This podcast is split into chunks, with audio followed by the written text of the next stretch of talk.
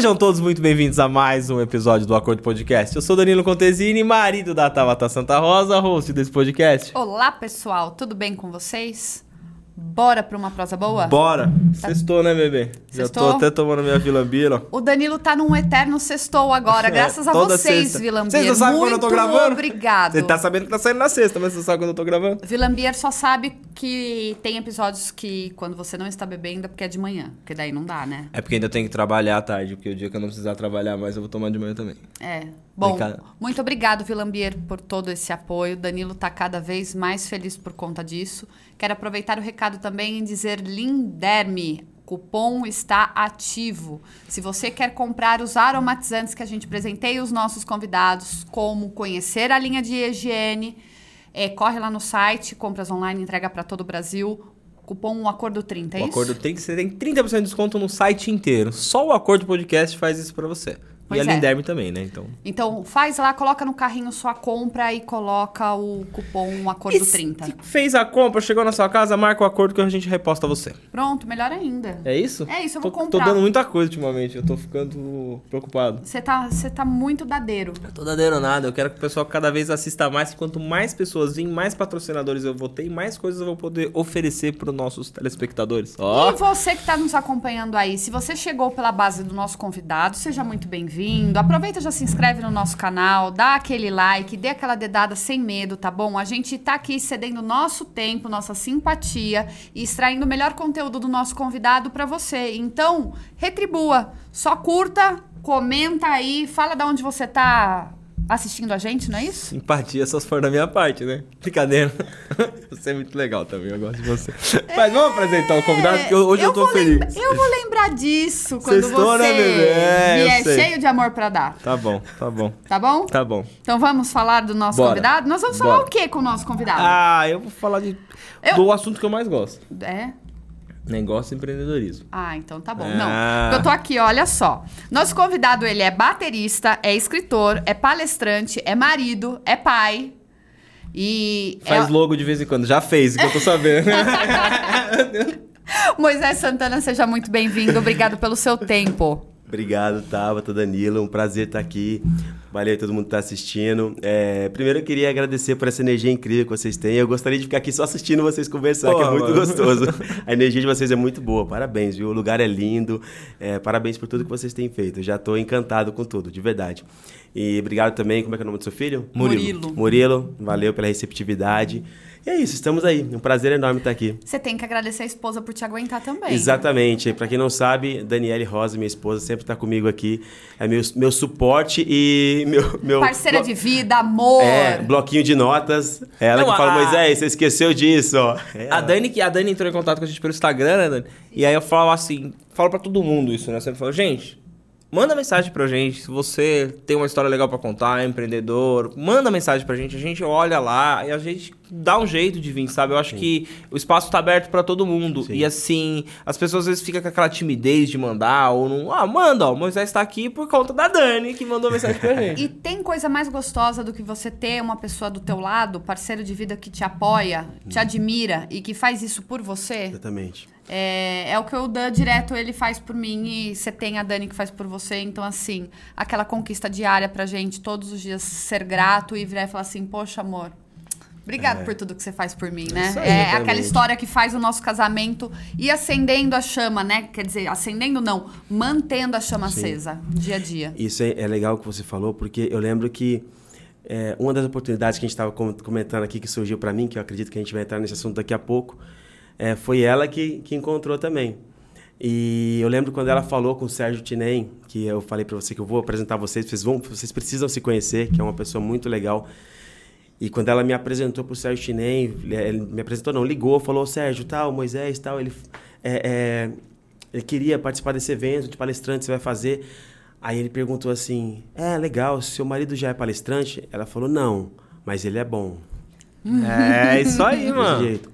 E aí eu sempre falo que a gente fala sempre tanto das pessoas que não acreditam na gente, a gente pouco fala das que acreditam. Então a gente tem que honrar aquelas que estão com a gente, aquelas que acreditam na gente. Eu falo muito assim que para os meus amigos, eu falo, olha, provavelmente eu, cara, eu não vou te dar parabéns todo todo ano. Eu posso esquecer de, de, do dia do teu aniversário, cara. Eu não vou estar no churrasco de, de, de, de, festa que você vai fazer para comemorar. Eu não vou estar lá, cara. Mas se estiver passando por uma dificuldade, cara, pode me chamar que eu vou estar lá. Porque não tem como a gente viver, não tem como a gente viver é, 24 horas em função de outras pessoas quando a gente tem propósitos muito maiores que a gente sabe que a, a vida da minha, da minha esposa, a vida dos meus filhos depende do meu, meu trabalho. Vocês sabem disso, né? Muito Na, bem. A gente espera, às vezes, né, um reconhecimento. E o reconhecimento ele tá tão próximo da gente que às vezes a gente não escuta.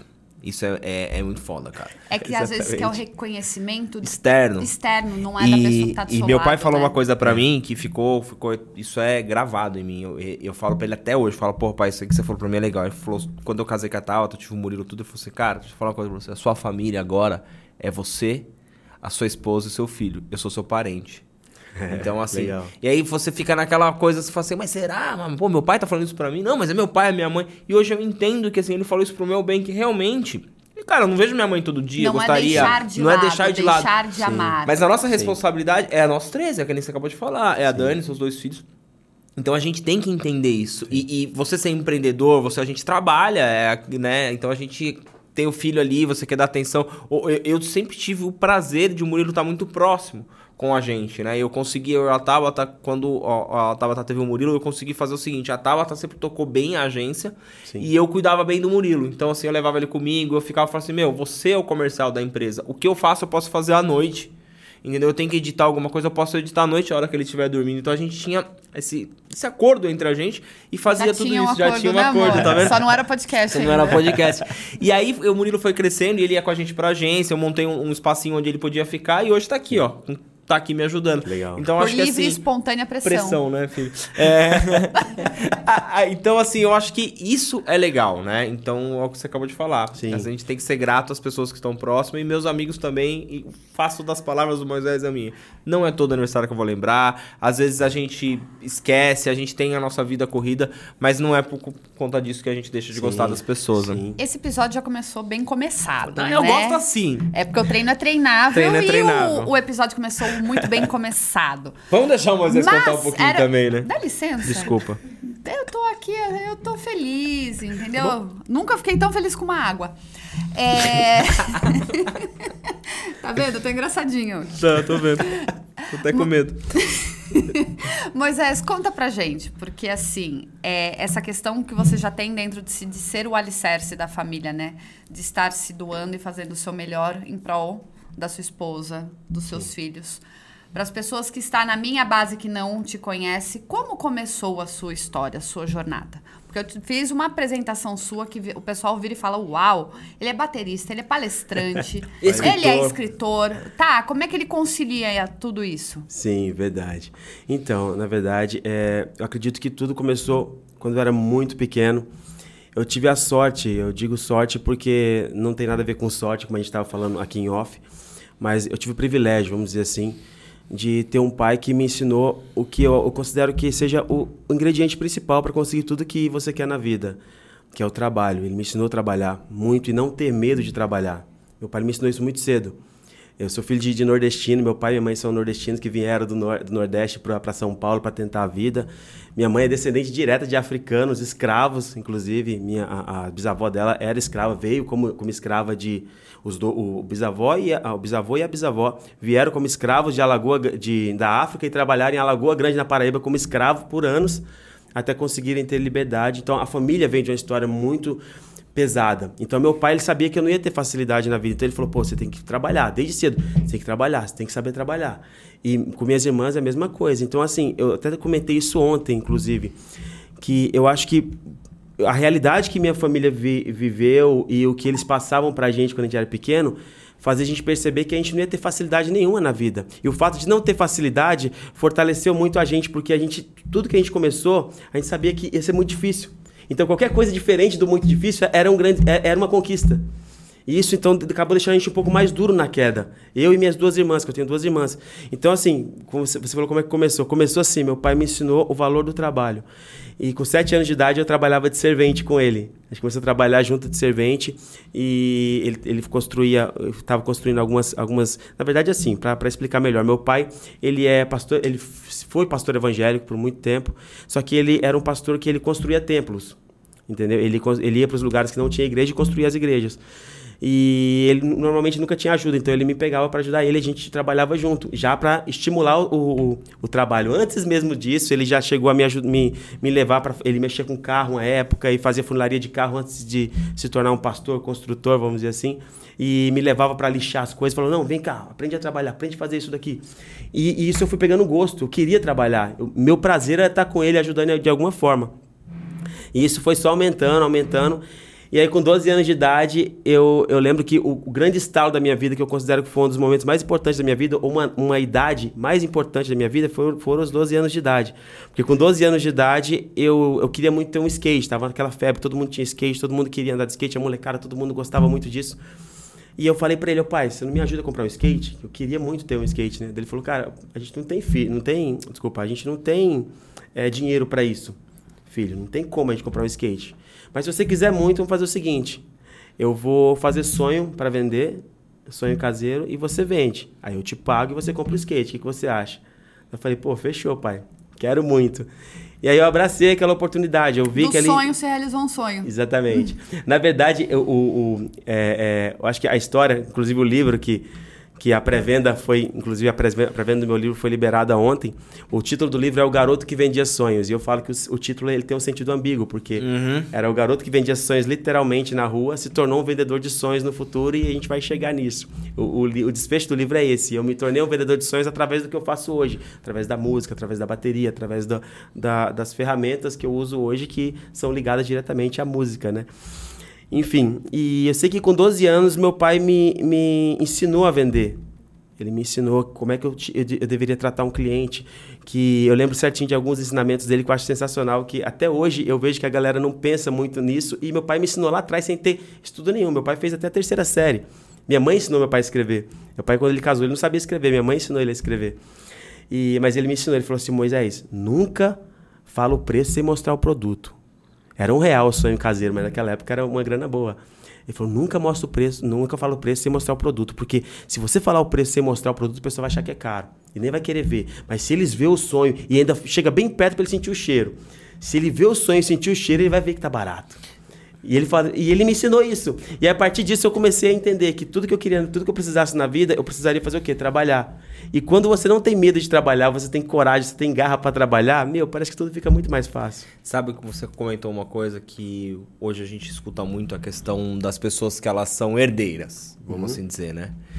E o Flávio Augusto falou, né, que a empresa ela tem três três, três destinos, ela tem três ah. destinos: ser vendida, ser herdada e fechar. Sim. Esses são os três pilares que ele fala, né, da, do que acontece. Você falando, mas veio isso na hora.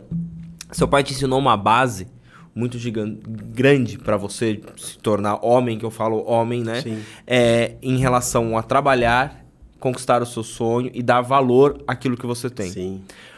Porque quando ele fala da do, a empresa falir ou ser herdada, é quando ele fala que esses dois são muito próximos, porque seu pai poderia ter uma fábrica de sonhos, se nunca ensinou você a vender um sonho, o dia que você herdasse isso, ela poderia fechar. Sim. Porque você não saberia dar continuidade nisso. Então é bonito quando você fala, Sim. e eu vejo que vem de dentro mesmo, eu falo assim, poxa, hoje você fala, meu filho tem 15 anos, ele tá aqui tá? Então não, não é errado, sabe? É já aprender desde criança. Sim. Com os pais. Por quê? O que, que acontece? Nós vamos treinar pessoas e criar pessoas diferentes do que estão acontecendo no mundo de hoje.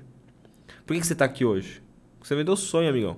É. Você está aqui hoje porque você batalhou. E porque você teve uma pessoa que te fez com que você fizesse isso. Sim. Não que você ganhou tudo de mão beijada. Você sabe quanto custou para ter um skate. Sim. Não é? Com certeza. Te cortei só para lembrar isso. Mas é isso, acho importante. Você falou exatamente, você, você falou, trouxe para a atualidade é, é, essa história. E é, é, é, basicamente isso. Eu falo com muita. Né, no livro eu falo bastante sobre essa, essa, algumas experiências da infância, porque é lá que se forma o caráter, né? Lá que se forma, eu acho, a, a a, a, base mesmo, né? A referência que você tem. E, e, e de, de, verdade, eu falo com, com toda a sinceridade do mundo eu percebi que não era difícil conseguir as coisas. Era só trabalhar para conseguir. Você tinha que ter coragem de trabalhar. E se você tiver coragem de trabalhar, você consegue tudo. E aí, por exemplo, todos os desafios que eu, que eu enfrentei na vida, tanto para me tornar um baterista, que graças a Deus eu tenho, tenho uma referência, sou uma referência muito legal no meio da, da, da, da bateria, tenho marcas, é, represento algumas marcas que são algumas das maiores é, do Brasil e no exterior também. Eu ganhei presente Mas... dele cortando ele, eu ganhei presente dele, você nem sabe. É. Eu vou pôr no estúdio, eu falei pra ele. Verdade. Tá vendo? Pode usar também, viu? Pode. Não sei, não. Sou não ruim sabe. nesse negócio aí. não vou fazer a piada, depois em off eu faço. Beleza. Mas aí eu acho que a base foi isso, sabe? E aí quando eu comecei a encontrar desafio, eu acho que tudo começou disso. Você, primeiro você, você é, é, vive, que foi o meu caso, eu vivi a realidade de sonhar sem ter perspectiva nenhuma de realização de viver no meio onde todo mundo, é, é, por mais que você acreditasse em alguma coisa, todo mundo falava que você não ia conseguir, porque ninguém ali do lado de você, ninguém na sua árvore genealógica tinha conseguido. Eu fui o primeiro da minha família a formar na faculdade. Você quebrou o padrão, né? Exatamente. Nenhum tinha formado na faculdade antes. E porque não existia realmente, é, é, era outro padrão, era, era outro, outra, outra vivência. Então, assim, você vendo o meio que ninguém acredita em você, você tem que tirar a força de dentro de você, porque o meio não vai te ajudar. Então meu pai me fortaleceu muito desde moleque. Ele, eu via nele essa, essa vontade de fazer com que, com que a gente tivesse a base para viver bem no mundo, no mundo que a gente vive hoje, que é o conhecimento e, e, e a, o conhecimento e a, e a vontade de trabalhar. Entendeu? Porque se você tiver conhecimento e vontade de trabalhar, ele nunca, nunca me deixaram faltar, nunca deixaram faltar alimentação pra gente, nunca deixaram faltar é, é, estudo pra gente e nunca deixaram a gente, a gente acreditar que seria de outra forma, se não fosse através do trabalho para conseguir conquistar alguma coisa. Onde você viu que você tinha sensibilidade para música, assim, uma vocação para música? Desde, desde pequeno, desde pequeno. Como é, eu frequentei muita igreja quando eu era pequeno, eu lembro de ficar vendo as pessoas tocando e e ficar batendo nas pernas, assim, ficar bem estimulado. Só que aí que tá, eu sempre tive dificuldade. Minha irmã mais velha, ela tinha mais facilidade. E eu lembro que ela ficava tocando, batendo na mesa assim, os ritmos bem, bem melhor que eu. E eu era eu, eu sou quatro anos mais novo que ela. E aí eu tentava tocar e não conseguia, eu ficava bravo. Eu ficava bravo, mas muito bravo, assim, enfesado, e ficava tirando a mão dela, falando, não, para, para, eu que quero ser baterista. Eu ficava desse jeito. Eu pequeno, na época eu tinha 4 para 5 anos. Eu lembro de ficar batendo na mão dela, puxando, eu não deixava ela ficar tocando na, na, mesa porque eu queria tocar, porque ela fazia isso melhor do que eu. E eu gostava disso, eu gostava muito. E a, a, aos poucos eu fui me estimulando, fui pegando, fui melhorando, desenvolvendo a percepção musical, fui, fui buscando aprender alguma coisa. É tanto que quando eu comecei a tocar foi só vendo, não tive aula com ninguém. Ó. De tanto ver outras pessoas tocar, eu comecei a tocar. Depois de, de mais velho, eu fui fazer alguma aula. Tá Mais ou menos isso. Eu falo que as pessoas elas conseguem. Ah, é, é só querer, né? É só querer. Aí você já foi sua primeira, o seu primeiro emprego assim, vamos dizer, você já adulto? Já você já era baterista? Não, não. Eu trabalhei em muitos lugares. Depois da, na verdade, eu comecei a falar isso, não concluí. Eu trabalhei com meu pai como servente dos 7 anos até os 12, vários períodos a gente ele me chamava, me levava para trabalhar com ele. Obviamente não era um trabalho que eu começava 7 da manhã e trabalhava assim, e terminava assim, que ele me levava meio período para ajudar ele. E eu acho que eu mais atrapalhava do que ajudava, mas enfim. mas tava lá com a, a lição foi dada, né? E com os 12, os 12 anos de idade eu comecei a vender sonho. E aos 15 anos de idade eu entrei na minha primeira empresa. Eu fui morar em Borda da Mata, que é uma cidade de Minas Gerais, muito perto de Pouso Alegre, inclusive. E eu entrei na. comecei a trabalhar na tecelagem. E eu entrei com 15 anos e só ia registrar com 16. Mas eu já comecei a trabalhar já efetivado naquela empresa com 15 anos de idade. Então foi tudo muito uma coisa em cima da outra, assim. Eu, eu teve muita, muita parte da minha infância que eu me lembro trabalhando. Mas eu queria isso. Eu não tô falando, ah, nossa, coitadinho, o cara trabalhou durante a infância. Não, eu queria isso, porque eu, eu, eu entendia que aquela era a única forma de conseguir alguma coisa e viver uma realidade diferente do que meus pais tinham vivido, do que os, os meus avós, meus bisavós. Então eu queria muito trabalhar. E até eu tenho uma história muito engraçada que eu conto no livro, que com, com, quando eu tinha 15 anos eu entrei numa, numa empresa, numa tecelagem, só que a gente não, não tinha, tanto eu quanto outros meninos estavam lá que tinham a mesma idade que eu, é, não tinha autorização né, para trabalhar. A fiscalização se vê se dava um problema para a empresa. E aí, toda vez que a fiscalização chegava, eles falavam pra gente correr e esconder atrás do, do, da empresa num galinheiro que tinha lá. Um galinheiro gigante. A gente corria, saia correndo, entrava dentro do galinheiro ficava lá. E era, e era de bambu, né, o galinheiro. Então a gente ficava assim, quietinho, baixado assim. Daí a fiscal, ela saía, ela vasculhava tudo. Daí a gente via ela sair, era um galpão bem grande. Ela saía da porta lateral, dava a volta assim, junto com a, com a, a a- a- Assistente. Isso, isso. Com, não, não, com a. Gerência, alguém, do- Gerente, alguém isso, da, alguém da, da, da diretoria. É, daí passava assim, a gente ficava quietinho. Aí dava a volta e saía. E isso é uma coisa que eu falo no livro, que olha que doido. A gente tava ali, eu e mais alguns adolescentes escondidos dentro de um galinheiro, porque a gente tava, tava se sentindo errado. A gente tava se sentindo muito errado. Entendeu? E a gente só queria trabalhar, só queria conseguir alguma coisa na vida. Mas a gente escondia dentro de um galinheiro, porque pô, pra, pra gente, a gente, pô, eu não posso perder isso, pelo amor de Deus, vamos lá, vamos esconder. E a gente sentia que a gente estava errado ali na situação. Olha que doido, como é que. Eu fico pensando nisso, olha que louco, né? Você ficou ali quanto tempo na tecelagem? Três anos. Mas a diferença Então, do. você Adquiriu a maioridade lá. Isso. Mas a diferença do mundo de hoje, né? Pra você ver, né? Trabalhava, se escondia porque eu não quero deixar de trabalhar. Hoje, Isso. qualquer oportunidade, a pessoa fala que tá ali pra perder o emprego ou pra acontecer alguma coisa caso prejudicar a empresa, empresa. né? Sim, É que hoje eu acho que os, os valores eles estão Inverteram invertendo alguma bastante. coisa. E quando você fala disso, que, que nem, pô, olha a sua história. Pô, deu um livro. Gente, muito, isso é mó clichê, né? Todo mundo brinca, né? Ah, minha história daria um livro, minha história daria uma novela.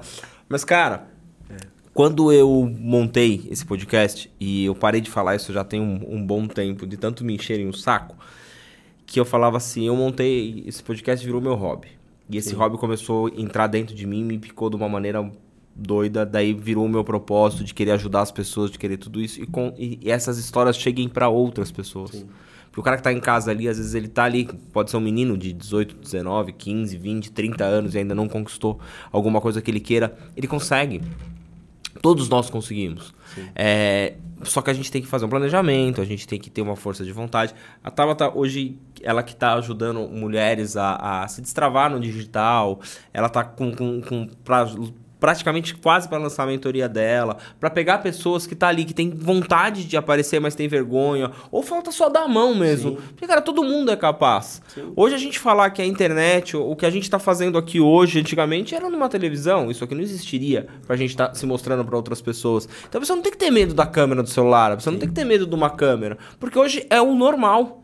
O normal, cara, aquela plaquinha que você vê lá no seu restaurante sorria, você tá sendo filmado, só que você que não tá prestando atenção, mas você tá sendo filmado. Então, tudo o que acontece na vida, a gente vai adaptando. E você se foi se adaptando de uma tal forma e olha onde você chegou. Então, se o Moisés chegou, se a Tauta chegou, se o Danilo chegou, por que quem tá lá também não pode chegar? Exatamente. Basta acreditar. Exatamente. E também ter as pessoas próximas de você que te apoiam. Tá? Porque a gente já falou isso desde o começo. Isso que você falou, eu acho que é a chave de tudo. É, eu fiz uma palestra no, no colégio faz, deve estar fazendo um, um mês mais ou menos, da minha cidade, e eu falei sobre isso. E tinha mais ou menos uns 200 alunos, assim, tinha bastante gente, foi bem legal.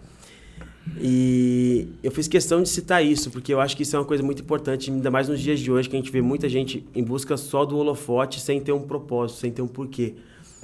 Eu falei assim, olha, eu não tô fazendo isso daqui porque eu sou o baterista que deu errado e resolveu virar palestrante para ver se dá certo. Não, eu- tô fazendo isso aqui, muito pelo contrário, eu tô fazendo isso aqui porque eu sou o baterista que deu tão certo que voltou para dizer que dá certo, continua acreditando.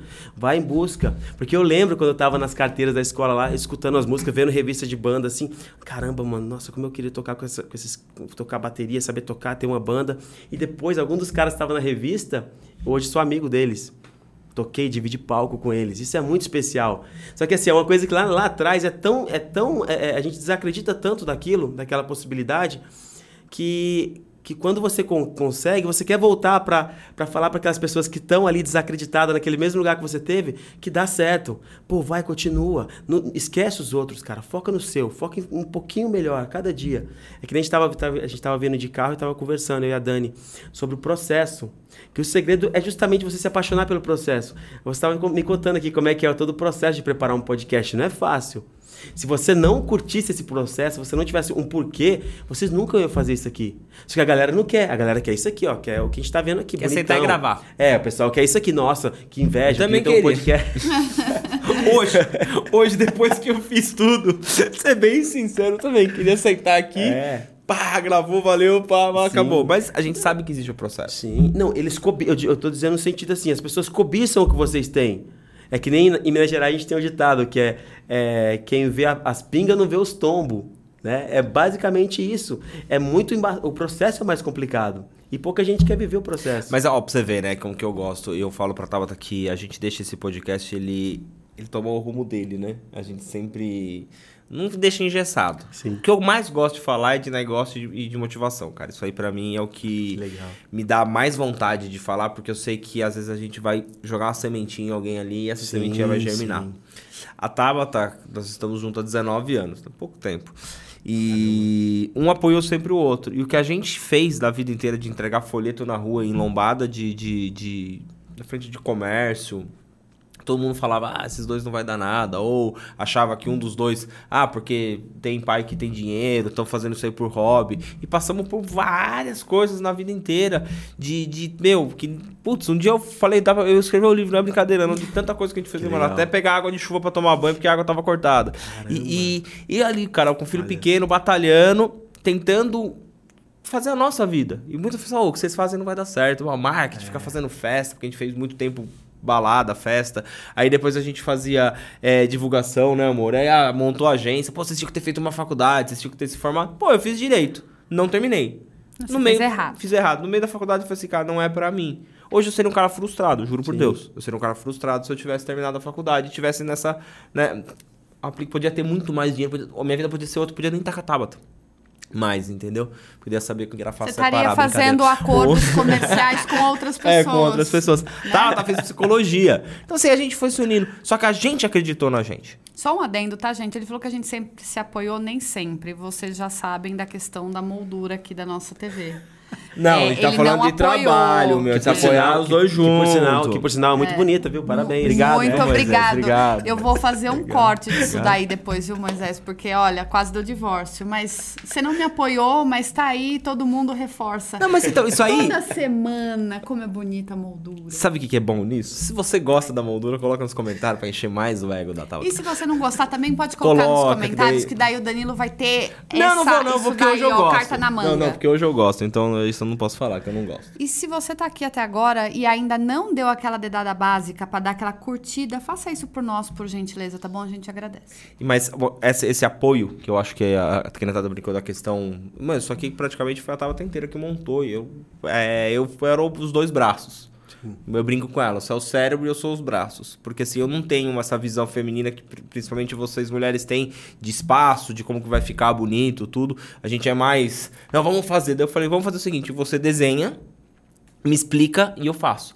Tanto é que eu montando o estúdio, isso, cara, eu tenho vídeos disso, um dia eu vou soltar isso. A galera acha que a gente fez assim, pagou e alguém fez. Eu fiz, mano, fio por fio disso daqui. A gente tem que voltar a história pro Moisés, mas só calma, pra. deixa eu só, Não, calma, eu vou chegar onde ele tá. Eu vou chegar na história dele. Também deixa eu falar um pouco, pô. Você Brincadeira. quase não fala. É, a gente foi montando porque a gente tinha. um- esse era o nosso sonho. Sim. A gente quis construir isso, então eu não dependi de ninguém pra fazer. Eu mesmo fiz. Aí, tá vendo como você é corneta? Aí volta no gancho lá do, do seu começo.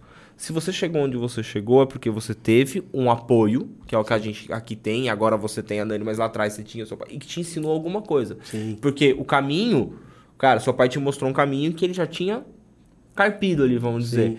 Muitos querem ir pro meio do matagal de novo pra carpir sozinho. Ok, quer fazer do seu jeito, faça. Mas você teve uma base, Sim. um apoio no qual você levou isso pra frente. Então acho que é isso que é interessante as pessoas entenderem que todo mundo consegue. Pô, você falou que pegou a revistinha lá na escola, pô, eu quero, pô, esse cara aqui, você tocou com o cara. É. Isso que isso não é destino, isso é merecimento, é, é fora o destino, isso é mérito seu, porque você não desistiu daquilo. E você tocou com o cara. Sim. É exatamente isso. E, e eu acho que o que falta é mais pessoas que, nem você falou, adora falar de motivação. E esse, esse- nesse meio que agora eu, há pouco tempo, eu digo que há pouco tempo, porque foi esse ano que aconteceu tudo isso, eu acabei entrando também e me enche de alegria, porque é onde eu consigo fazer mais isso, ter voz para ajudar outras pessoas de verdade. E isso é muito legal, porque você incentivar a pessoa a con- conquistar alguma coisa é tão legal quanto você conquistar. Quando você vê que a pessoa conseguiu alguma coisa, você fala: caramba, que legal, a pessoa estava ali desacreditada, você foi lá deu aquela injeção de ânimo. O mérito é dela, mas você ajudou a reacender aquilo. Então, é, eu acho que tem muita gente que a pessoa tenta, tenta, tenta, quando tá. Isso é meio clichê até, né? Quando tá ali um passinho de conseguir, ela desiste. E aí vai de novo, tenta, tenta, tenta, dá um passinho de, de conseguir, ela desiste. Então, no livro eu até comento sobre isso, que é, o, o grande lance que eu falo muito no livro, tem várias histórias que eu coloco lá justamente para ajudar as pessoas a, a, a ressignificar a situação que elas estão vivendo. E naquele exato momento onde a maioria desistiria e falaria, pô, não, para mim não dá, eu, eu tive aquele impulso final, aquele, aquele último gás que fez tudo mudar. E é isso que as pessoas às vezes não têm, esse impulso final. É que nem atividade física. Não sei se vocês curtem, praticam, acredito que sim, atividade física e tal. E quando você vai fazer um exercício, o personal sempre fala, ó, a última, não, vai mais uma, dá essa que é boa, dá aquele último, aquele último gás que você tem para fazer aquela última, aquela última série, né, de exercício ou aquela, é, enfim, aquele último exercício. Eu acho na vida a mesma coisa. Esse último, assim, essa última, esse último esforço que a gente tem é o que vai fazer a gente chegar. E às vezes a pessoa não, não tem o gás para isso. E aí é onde entra a motivação onde entra a motivação, onde entra você chegar para a pessoa e falar, não, gente, ó, continua, vai buscando. Porque aí você consegue dar aquele impulsionado na pessoa, né? A gente tá falando bastante Porque... do livro dele. Gente, eu vou colocar na descrição o link para vocês comprarem o livro do Moisés, tá? Sim. Vou deixar na descrição do vídeo, tá? Pra vocês comprar. É, eu parei na época da tecelagem. Eu quero continuar a história. Ah, você vai voltar. É, eu quero voltar. Eu quero... Tem, tem história? Ali, então, é por isso que eu tô. Nem chegamos no estúdio ainda. a gente nem chegou no estúdio é, ainda. Então, Nossa, então... tem história, é verdade. Tem, tem que pegar mais uma Vila Beer daqui a pouco. É, eu pego pra você já já. Eu pego. Você quer tomar? Então, tô quase. tô quase. Eu, eu quero ser uma pessoa boa, tomar água, mas você não deixa. É, é, parceria, né? Parceria. É, o acordo foi esse. Foi esse, deixa o Moisés falar. Vamos lá, paramos na, na tecelagem. Sim. E aí? No galinheiro. É, você tá, tava no galinheiro. E aí, depois disso? Três anos lá? Isso. Daí, ali na tecelagem, aconteceu uma coisa... Na verdade, na verdade embora da mata, aconteceu uma coisa muito, muito louca comigo que eu acho que a maioria das pessoas param ali. Eu me vi naquela situação onde a maioria dos brasileiros se sente estabilizado. Eu estava num emprego registrado, que era o que eu buscava, porque eu queria ter o meu trabalho, meu pai me ensinou o valor do trabalho. E eu tinha meio que uma, enfim, estava meio que estruturando uma vida e até pensando em casamento com uma pessoa, enfim. E numa cidade pequena e as coisas tudo meio que se encaixando, eu falei, pô, acho que a vida é isso mesmo. Acho que não tem mais nada. E eu tinha 18 para 19 anos. Eu acho que é isso. Só que eu ficava assim, pô, mas será que é isso mesmo? E eu ficava me questionando. Eu lembro que eu ia de bicicleta, né? Era um caminho meio longo, assim, para chegar na minha casa. E eu ia e voltava e ficava pensando, pô, será que não tem mais nada além disso? É, é, é isso mesmo, tem que aceitar?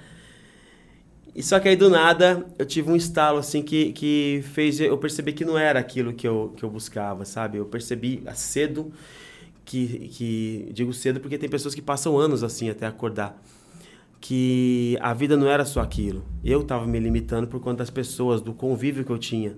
Eu estava numa cidade de interior muito pequena, onde as pessoas faziam isso. Todo mundo casava cedo, ficava trabalhando na mesma empresa até se aposentar. Entendeu? Se aposentava cedo, porque tecelagem aposenta um pouco mais cedo por conta do pó, alguma coisa assim. Se aposentava cedo e aí já era, a vida era aquilo. Só que isso me deixava muito indignado. Então, eu comecei a perceber que não era aquilo que eu queria e, e aí foi quando eu falei, não, eu preciso buscar uma coisa a mais.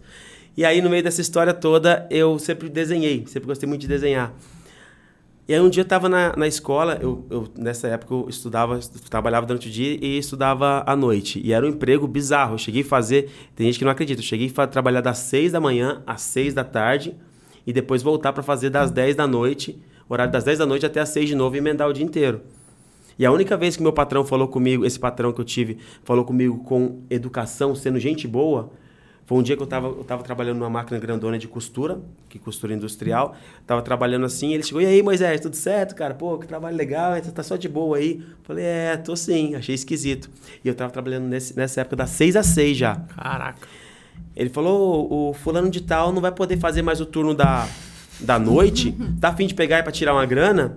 Que aí foi esse turno, das 10 às 6. Ele queria que eu trabalhasse das 6 às 6, fosse pra escola, voltasse e depois fizesse das 10 às 6. E, olha, juro por Deus, por Deus está no céu, é isso que ele queria que eu fizesse. Teve, teve dias, e eu lembro que tinha um amigo lá, que o nome dele é Lucas, mas a gente chamava ele de pirata. A gente teve que fugir, porque é, era sábado, a gente combinou de fazer hora extra até meio-dia. E aí chegava na hora, vocês não vão falar, não, vocês vão até 6 horas da tarde hoje, porque tem muita coisa para fazer. Falava só isso. E virava as costas. Eu lembro, um dia a gente ficou enfesado, falou, não, a gente não vai ficar aqui não. A gente pegou, jogou, eh, tinha um, um, portão, e o portão era um portão bem, bem, bem alto, a gente passou por baixo, jogou as bicicletas por, por, cima, cima e fugiu. Porque eles não deixavam a gente sair quando a gente estava trabalhando, é, é, fazendo hora extra. Era o, o tempo que eles queriam. perdi a aula e tudo, enfim. Só que aí, no meio disso tudo, eu, eu fui pra escola um dia e eu gostava muito de desenhar. E eu sempre tive a- o hábito de ficar desenhando no caderno. Eu tô desenhando no meu caderno, assim, daí passou uma moça, uma menina que estudava comigo, olhou e falou, nossa, você desenha bem. Eu falei, ó, obrigado. Você podia fazer, é, fazer faculdade de publicidade. Eu falei, hã? Nem sabia que era publicidade. Falei, não, é que meu namorado, ele, ele é cartunista e trabalha na editora Abril. E ele fez publicidade. A partir dali, minha cabeça fez assim, ó, pá. Existe outro mundo fora da fábrica. E caramba, como assim? Tem como eu, eu trabalhar com desenho? Eu falei, nossa, pelo amor de Deus. Aí a partir daí eu comecei a pesquisar sobre publicidade. Aí eu mudei para Pouso Alegre. Não, voltei para Cubatão nessa época. Voltei para Cubatão, depois vim para Pouso Alegre. Em Pouso Alegre eu comecei a estudar, é, é, fazer faculdade de publicidade com muito sacrifício. Eu e minha irmã, eu entrei na publicidade, minha irmã entrou nas ciências contábeis. Depois, no meio da faculdade, minha irmã parou a faculdade porque a gente não tinha. Eu pagava, eu trabalhava de novo, trabalhava na empresa que montava gabinete de computador. Nunca parei de trabalhar. Sempre estava trabalhando. E, e nunca tive dificuldade para arrumar emprego também. Porque eu nunca fui preguiçoso. Quando eu entrava no trabalho, eu falei, não, tem que dar o meu melhor aqui. E nunca ficava também na massa, sabe? Trabalhando, fazendo o que todo mundo fazia. Sempre eu, eu consegui um cargo a mais, porque eu, eu me dedicava bastante. E é uma coisa que eu tenho e eu passo para meus filhos isso. Eu falo, olha, não importa o que você vai fazer na sua vida, mas dá o melhor de você. Faça com dedicação, né? Faça com dedicação. E, e isso tem muito a ver com empreendedorismo. Eu estava falando para Dani também isso, a gente estava conversando. O empreendedorismo, ele, ele não é, um, não é um, um, um rótulo, ele é um comportamento. Eu entendo o empreendedorismo como um comportamento. Você pode empreender dentro da sua empresa em qualquer lugar. Se você faz de coração e dá o máximo de si, acaba virando Cara, um a comportamento. vida, a vida é sem empreender. É, exatamente. Você organizar a cara. sua vida, você é como se fosse. Claro, mais difícil organizar uma empresa, né? Mas o Moisés falando parece que ele tem 62 anos, né? Tá- Mas não é, começou cedo. 74. Que começou cedo. Aí é onde eu falo. É, que- Ela fala que eu sou velho aí. É, não, mas aí, 74. mas aí que tá a questão. Moisés, A Dani é casada com um jovem senhor.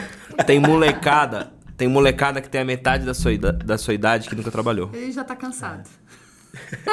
Ela já tá Já tá cansada. cansado. Porque hoje agora essa modinha de falar que os novos, os novos 30 são os antigos 20, então daqui a pouco vai ter nego Ah. morando com o pai, com o pai tem 80, o cara tem 58, tá morando com o As pai. pessoas ouvem falar de não trabalha. empreendedorismo e o Sim. brasileiro ele é empreendedor, mas eles esquecem que esta palavra sobre empreender termina com dor.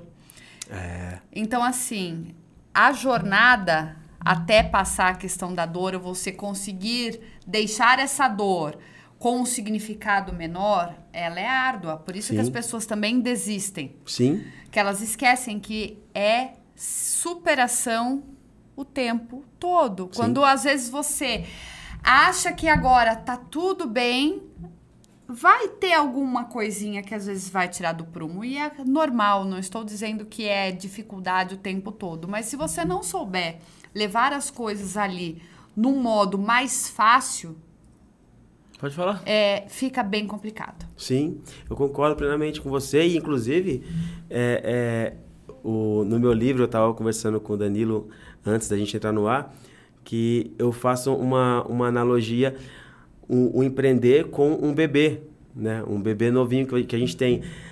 A gente tem um bebê, ele enche nossos olhos, a gente tem muito sentimento envolvido num, pre- num empreendimento que a gente começa Vou pegar um copo. tem muito, tem muito sentimento, a gente está ali totalmente envolvido naquilo.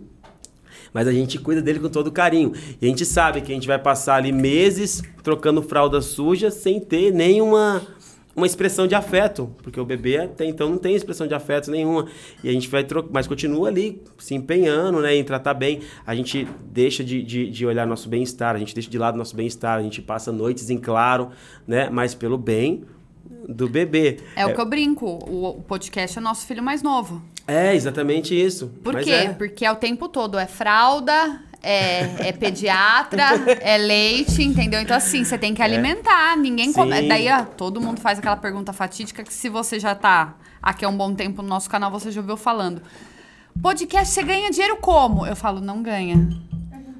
Tá certo que a Dani me fez um pix de 30 mil reais Ah, pra você tá você sabendo, estar né? Ah, tudo aqui, certo, Moisés. né? É. É, você não tá Você não viu que ela tava um pouco tensa? Sim, eu vi, eu vi. É que em algum vi. momento você ia descobrir este É. probleminha na conta bancária. É, vamos resolver isso depois, né?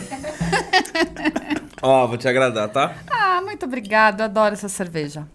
Mano, essa aqui é De cerveja lambieira eu de- não resisto, tá bom? Essa daqui é de abóbora, cara. Abóbora Sério? com cravo e canela. Caramba. Pô, vocês estão judiando de mim, hein? Só porque eu vou dirigir, senão. Até caiu, Ó, ele tá com vontade, ó. É, exatamente, ó. Só não vou beber, só não vou beber porque eu vou pegar a estrada daqui a pouquinho. Mas você então- leva uma. te dou, Depois solicita para os estúdios do Acordo Podcast disponibilizar motorista.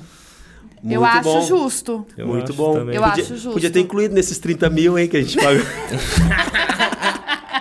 Pronto, agora eu vou ter um lucro de 28. Poxa vida. viu? Bom, como eu sou um mega empresário de sucesso, em vez de um motorista, eu vou providenciar, vou comprar uma pousada. A pessoa vem pra cá, dá entrevista, fica aqui de boa, pode tomar um negocinho, conhece a cidade, Muito dorme bom. e vai embora. Eu já tive uma outra ideia. A gente podia fazer os recebidos do acordo com o Vilambier. Fazer a entrega na casa dos convidados, um kitzinho. É uma boa. Eu vi uma oportunidade de negócio aí. Ah, meu Deus do céu. Os convidados. Pensa, vamos depois de- de uma semana saiu o episódio, você tá feliz, a gente tá Vamos ali nos ficar de cortes. boa? De repente chegou Pera aí, recebidos do Acordo Podcast com um kit do Vilambier. Ó, que Olha. ótimo. Tá, tá, vamos, vamos manter... gente, tá? Vilambier, potinho de, de pipoca, pipoca e beleza, é isso. que legal, hein? Ó. Depois vocês pegaram Eu no acho que eu começo, posso você viu... trabalhar com marketing. Você viu no começo do episódio que alguém falou não queria falar? Quem que inventou três episódios? Você sabe, tá, você tá entendendo quem que inventa algumas coisas, né, gente? Daí joga pra mim. Mas eu acho que eu posso trabalhar com Não, marketing. só com isso, vamos fazer leva só isso. jeito, leva jeito. Vamos fazer só isso, vamos só levar de cerveja na casa dos outros. Entregador de cerveja. Não! Vamos fazer gravando, cara, ninguém faz. Ah, tá. Não, pode ser também. Mas eu tô falando de mandar mesmo. Também pode ser. Moisés, olha, eu vou falar pra você. Volta, desculpa, volta, desculpa as volta. brincadeiras, Isso, tudo. parece. Mas eu acho que assim, quando dá sintonia, cara, é muito. E Pô, deixar o legal. papo. Eu. Um amigo meu, vou falar de novo essa. Um amigo meu, ele chegou pra mim assim, quando fiz o projeto, tava contando pra você que tem um amigo meu que tem uma produtora. Aí chegou pra mim e falou assim: falei, cara, vou montar um podcast. Vou catar, vou montar um podcast, sei o. Ele, pô, legal, pô, pô, pô, pô, tá todo mundo montando. Falei, cara, posso te dar um conselho? Um centavo de investimento no seu negócio? Falei, pode, claro. Falei assim, seja você e a Tauta. Falei, não entendi. Vocês dois, toma sua cerveja, dá risada, brinca, tava até desbocada, você é desbocado, vocês levam tudo no- na, na brincadeira, claro, com educação, Sim, sim. mas vocês fazem as coisas. Sejam vocês, porque se vocês co- colocarem um personagem ou quiserem ser muito robozão, não vai dar certo. Sim. Falei, beleza.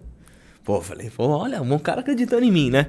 Gravei o primeiro episódio, tá tomando a cervejinha, pum, um cliente, dois clientes, três clientes. Cara, mas você acha legal você tomando cerveja no episódio? Aí outra pessoa da família, vocês acham legal? Aí eu falei assim, eu acho, né? Teve Eu- né, outra pessoa da família, não, tá tomando cerveja na long neck, tem É. que ser numa taça.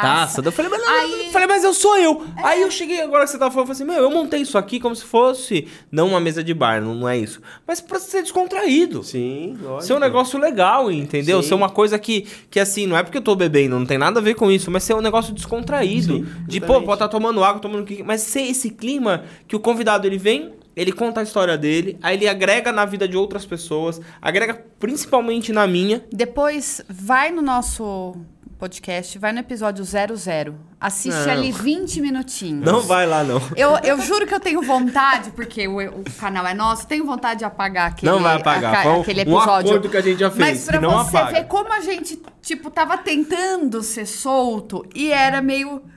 É o que, que eu falo, pra onde eu olho, o que eu faço, e a cervejinha ali, mas tipo. E é a questão da experiência. É você, com o tempo, fazendo isso aqui só do, quase dois anos. Aí fica nesse clima agora que Vou acho que é totalmente diferente. só no clima eu vou dar o presente do Moisés. Você vai, vai, vai deixar ele cheiroso, Zé, ele não, a sua ó, casa. São aromatizantes de ambiente Caramba, da Linderme, que que, é um dos nossos apoiadores, que inclusive tá desde o primeiro episódio. Irado, olha Tá? aí. Pra você e pra Dani colocar lá na sua casa. É um pra cada ambiente da casa. Meu, é muito bom, não é porque. Tem convidado É, que só volta pra- só por... por- conta do aromatizante. É, é- ou é por conta da cerveja, gente. ou é por causa da. Ninguém vem por causa da gente. Ou é por causa do aromatizante, ou é por causa da cerveja. Mas Então tá vendo o- como dá resultado pro patrocinador? Aí você faz o seguinte, Nossa, leva todo quiser. mundo na sua casa pra sentir o aroma e vira e fala, olha, vai lá no site da Linderme, o acordo 30% e adquire se também vai ter esse cheirinho na sua casa, né? Aí, é, ó, gostei. Esse merchanzinho ficou bom, hein? É, o Tá acordo bom. 30. Ô, gente, Muito ajuda bom. a Obrigado, gente. gente. Obrigado, ajuda. O, o Imagina. patrocinador tá esperando a galera comprar e vou falar pra você. E agora eu vou falar sério. Valeu quem comprou, mano. Porque a gente recebeu. Uma hora eu vou pôr no Instagram a mensagem do. do que ele é meu cliente. Falou, cara. tô entregando pra vários lugares do Brasil. Eu falei, mas que legal, porque, mas a gente também faz o marketing dele. Ele Falou, não, você não entendeu. A galera tá comprando com o cupom do acordo. Eu falei, pô, então tá legal, dando resultado esse É, negócio. Você falou, porque- cara, fiquei mó feliz. Falei, então você que tá aí, compra, cara. Entra no site dele. Meu, um aromatizante desse, se você ver o preço, vai falar assim, meu, Eu acho vale que a a gente pena. faz o seguinte: os 28 mil que eu lucrei, já foi pro motorista, a gente pega mais 2 mil, dá pra eles comprarem tudo em produto da Linderme também. Tá bom. Pronto, eu tô eu tentando achar um 26. esquema de fazer isso com a Vila Beer também. É. Ó, tô gostando dessas ideias Não, aí, hein? ah, ah. Muito bom. Uau. Nossa, que lindo. Parabéns. Eu adoro embalagem, cara. Que legal o, o, o layout. Cara, Você eles... vai gostar, você vai gostar. gostar. não. Que não, legal, O cara. cheirinho do estúdio aqui É todinho é deles. Nossa, tudinho da Linderme. mesmo, viu? A gente Adorei. parou onde? Na Linderme. Brincadeira. Pam, pam. tá bom. Cadê o tutum? É com ele. Cadê? Parou? Onde? Onde é que a gente parou? Onde a gente parou, tal? Você que tava conversando? Foi eu dei o presente? Não. Tava contando, acho que de, de quando vocês faziam podcast, quando vocês começaram. Não, Isso, a- do zero, zero, É, zero, do zero. 00, que a gente É. passa vergonha, mas a gente quer, eu quero voltar pra sua história. Afinal, Não, mas- você que é a estrela aqui hoje. Não, mas deixa eu só. Murilo, manda que que mensagem. É? Produção, manda mensagem, produção. Ah, falando aí, agora tá querendo participar? Vem aqui na É, mesa. ou então a gente coloca o microfone aí pra microfone, você e você fala. Quer Se, ficar vo- falando daí, eu não entendo. se você quiser, a gente tenta, tá bom? Tá vendo? Mas assim, tem uma coisa que é engraçada aqui, você falando do pessoal, criticar e falar as coisas. É, eu acredito que é desse jeito na vida de todo mundo, né? A gente encontra um monte de gente, mu- inclusive muitas pessoas, pra falar o que a gente tá fazendo errado. Não, você tá fazendo isso errado. Não, não faz assim não. Não, para de fazer isso. É, Isso aqui vai dar errado. Isso aqui... Desse jeito, todo mundo fala o que a gente tá fazendo errado. A gente encontra pouquíssimas pessoas ou ninguém pra dizer o jeito certo de fazer. E aí, Só, peraí, eu tenho... vou cortar os dois agora. Hum. Murilo, eu vou, vou dar os créditos pra ele. Do quê? Ele mandou a palavra que o Moisés tinha terminado. Ah, é? Tinha vida fora da empresa de tecelagem, daí você ia falar que daí foi da Caramba, publicidade antes que a gente começou a cortar todo ele. É? Prestando atenção, hein, garoto? É, Parabéns, hein? Ó, Aí eu gostei, da ó. mamãe. Muito bom. Aí, só pra concluir esse raciocínio, a gente encontra, encontra pouca gente que fala pra gente o jeito certo de fazer, mas que fala o jeito errado, não, não pode beber, não, não faz isso, não, não coloca a roupa dessa cor. Isso é cheio de gente pra falar. E pouca gente fala a forma correta, mas eu tenho uma, uma, uma opinião. Acredito que assim, metade dos que falam a, a- que não falam a forma correta não sabem a forma correta de fazer. E a outra metade não quer que você chegue lá. Entendeu? Então acho que é basicamente isso que acontece na vida. E aí a gente, se a gente ficar se policiando por isso, é o que eu falo no livro, que eu comento bastante até com os alunos, as pessoas que eu tenho mais contato. Se a gente ficar se policiando por isso, pre- precisando de força externa para conquistar nossos objetivos, a gente vai demorar muito mais tempo para conseguir as coisas. A gente tem que puxar de dentro da gente É bem isso aí. provável não chegar. Exatamente. Eu sempre fui taxada por uma pessoa muito difícil, tá? Sim. Difícil pela questão de não escutar a opinião dos outros. Sim. Mas existe uma diferença muito grande. Você, como baterista, é, vem uma pessoa te falar que você está fazendo determinada coisa que não está legal, que não está correta. Ela tem a mesma carreira que a sua, ela tem a sua profissão. Exatamente. Eu sei que a gente tem que ter ah, realmente o ouvido atento para tentar conectar e entender o que esta pessoa quis dizer a respeito. Mas se ela não é especialista, como é que ela pode dizer que o que você está fazendo é errado? Exatamente. Ou a pessoa virar e falar do meu podcast que não está sendo bem feita a a condução de cortes, devido a isso, isso e aquilo. E eu sou muito investigativa. O Danilo fala assim, viu? Mas você às vezes fica contra-argumentando, mas não é o argumento. Eu quero entender o raciocínio da pessoa. Sim.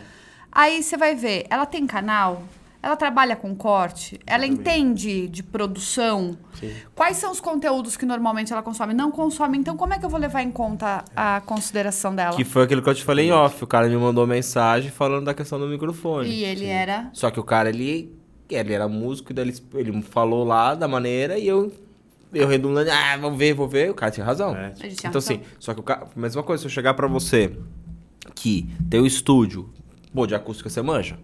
Sim. Entendeu? Eu falo assim, ó, eu fiz tal coisa aqui em off. Fala assim, ó, Moisés, ó, eu fiz tal coisa aqui. O que, que você acha? O que, que, pô, puta, mesmo ainda tá tendo tal barulhinho.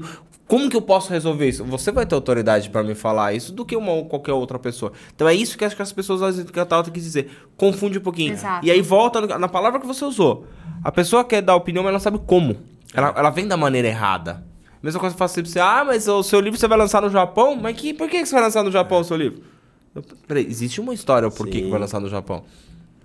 Exatamente. E é- aí entra num, num ponto muito importante, que não é toda opinião que importa, né? Isso, opinião é super válido, beleza, todo mundo tem o direito de dar sua opinião, mas não é toda opinião que importa. Uma, uma- você falou do Japão, eu, lembrei de uma coisa muito legal. Quando eu preparei minha palestra que fui fazer lá em São Paulo, é, eu peguei e mostrei para um, uma pessoa no estúdio. E eu, exatamente, eu estava treinando, falei assim, ah, vou, vou praticar aqui. É bom que você. Eu nunca tinha feito palestra antes, foi a primeira que eu fiz na minha vida. E é bom que eu vou me, ficando mais solto, né, para fazer isso na frente das pessoas e tal. E aí você vê o que, que você acha. Eu acabei de fazer a palestra assim, empolgadão, assim, e, e confesso que eu fiz até melhor do que eu fiz lá em São Paulo, eu estava muito mais à vontade, mais eufórico, assim.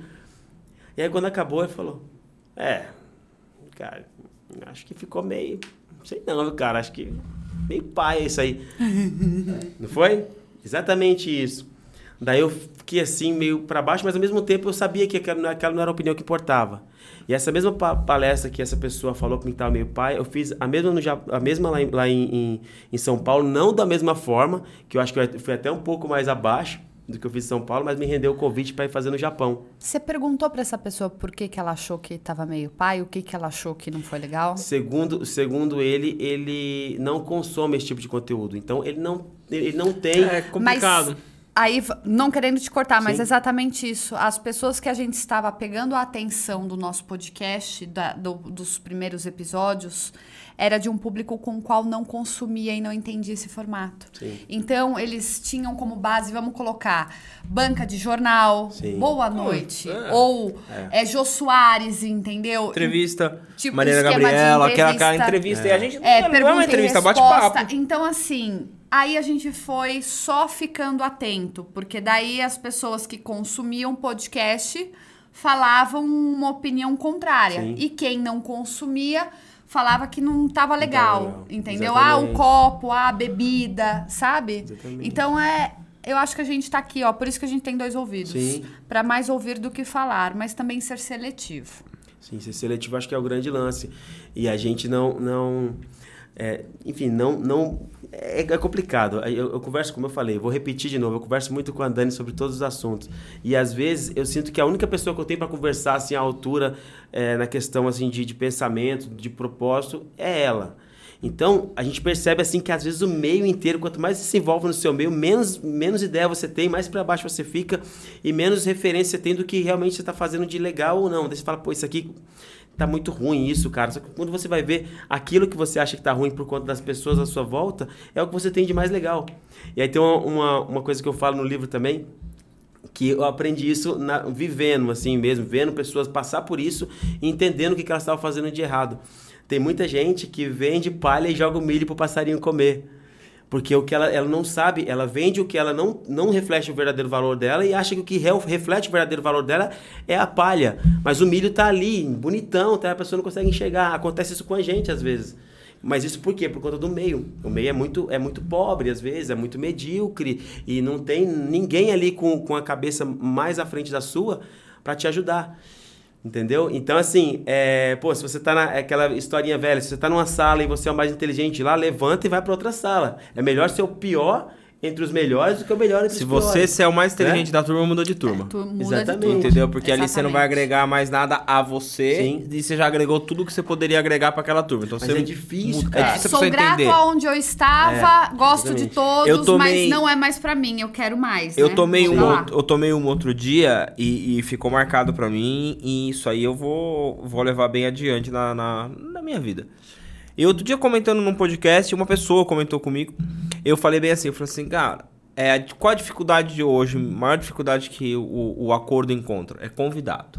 Sim. Aí a pessoa falou assim, como assim convidado? Eu falei assim, é difícil você con- ter convidado. São dois convidados por semana. Não é sempre que consegue encaixar. Não, fora o seu do, do, do acordo com elas. Fora o, o, o- o encaixar horário, entendeu? tema. é, tem, parece muitas pessoas, mas às vezes não conecta. Deixa eu terminar. Pode não me acontecer corta. algum problema. de- Pode acontecer, de não. E tudo isso. deslocamento. Aí eu falei, falei, ah, eu falei assim, e a gente convida grandes players, só que a gente sabe que é um pouco mais difícil.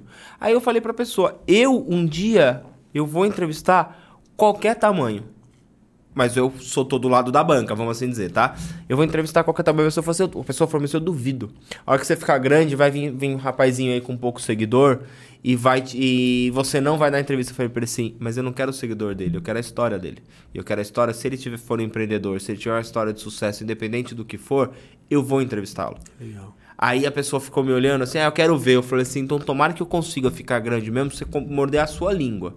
Porque aconteceu com a gente, com o Diógenes. Cara, não sabia que era o cara. Estava no, no- Vou falar a marca, mas não é patrocinador. Estava no Applebee's de Atibaia sentado, o cara veio vender o brigadeiro.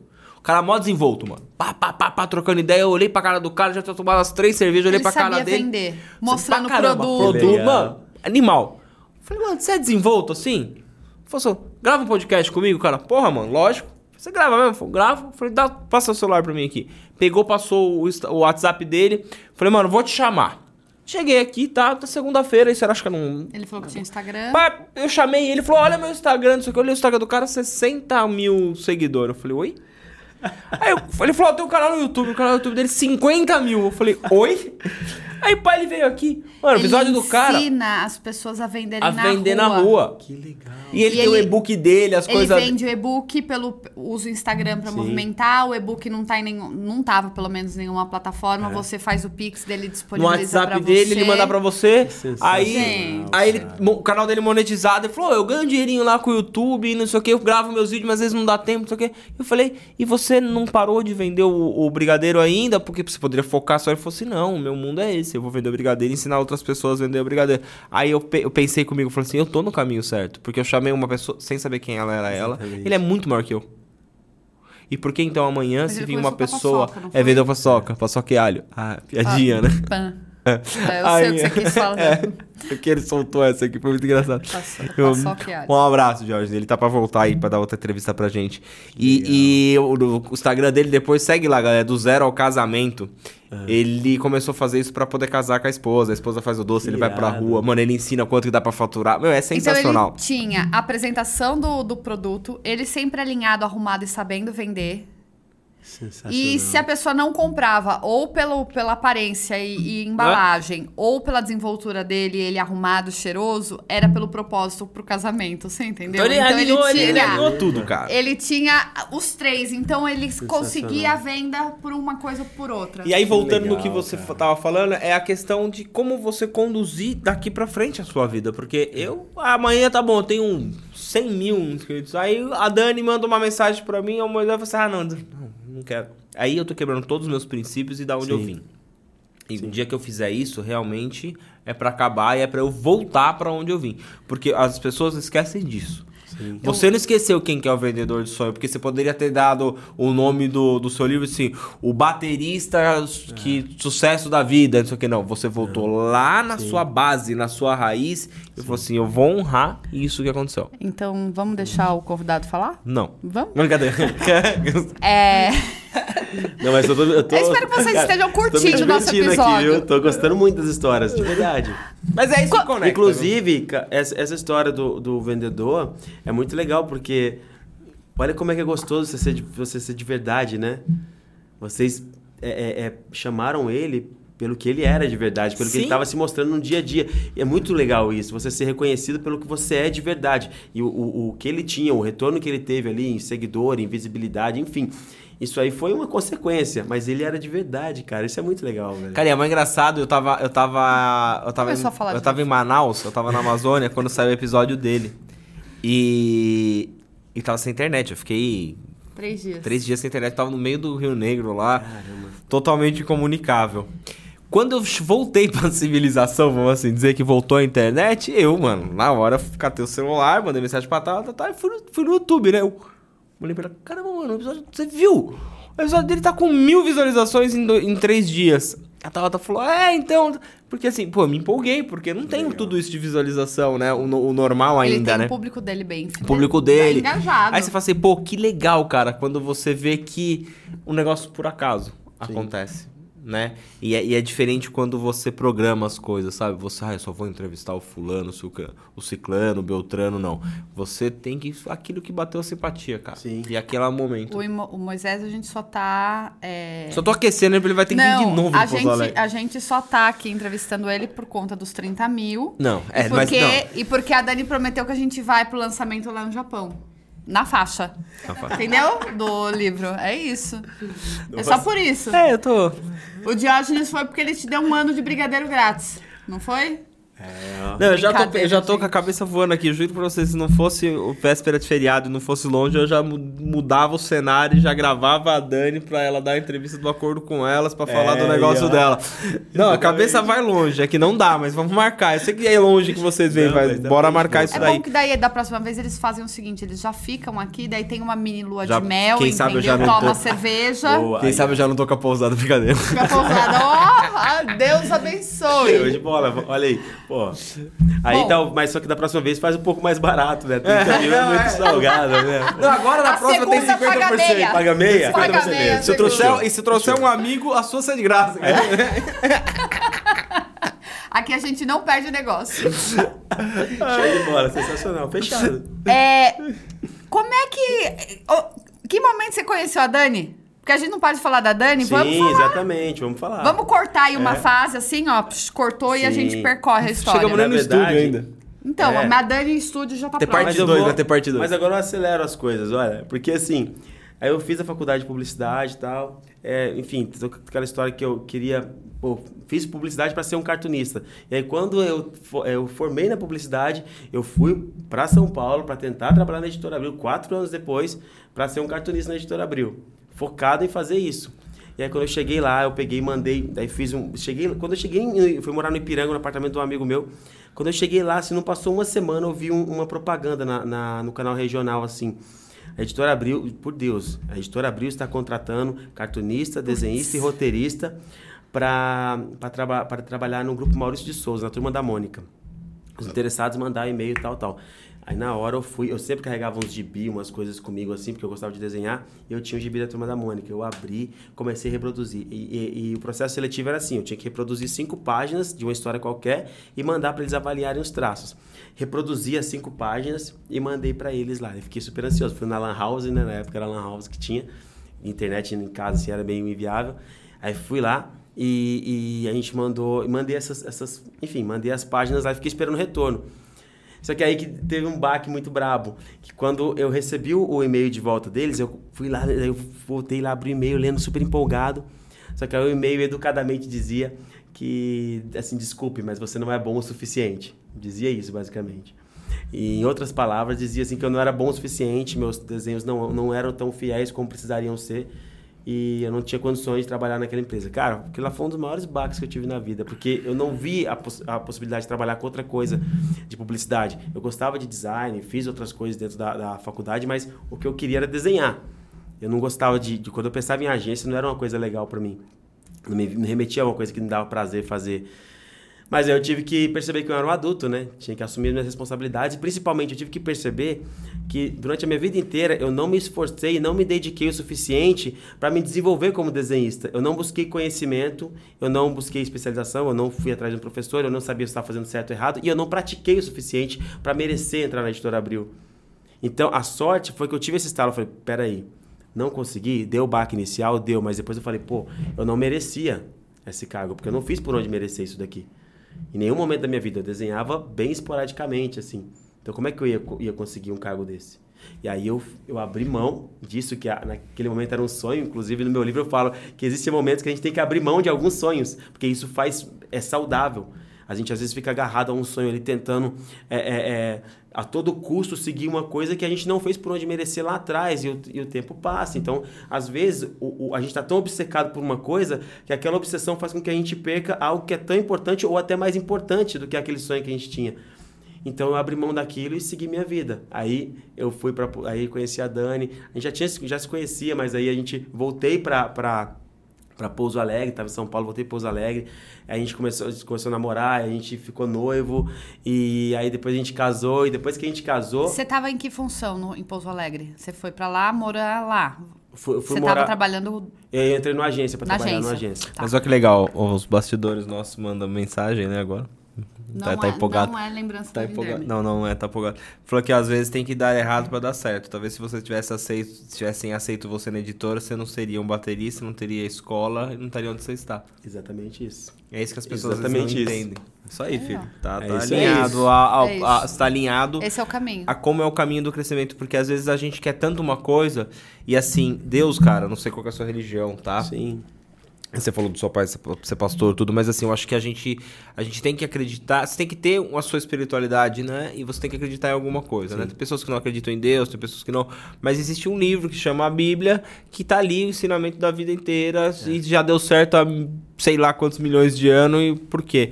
E aí cai naquela questão de que não era pra ser isso pra você. Então a gente passa às vezes por aquela zona da expulsão que você fica bravo, poxa, mas era meu sonho ser isso. Não. Às vezes o seu propósito não era esse, era inverter toda a sua vida, essa jornada inteira, te mostrar um outro caminho pra você ter uma história e amanhã você inspirar outra pessoa que o não é parte da vida, cara. Sim, exatamente. Entendeu? Quando a gente montou o podcast aqui, pô, tá bom, vamos montar.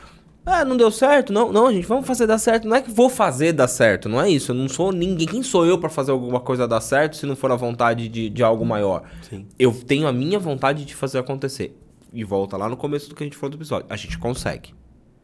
Se eu vou ser famoso, se o podcast vai ter milhões, isso é outras coisas. Mas eu estou fazendo o que eu gosto. E se isso me faz bem, ok. Porque eu cheguei nesse momento de poder fazer isso. Porque se eu dependesse disso pra fazer, já teria terminado.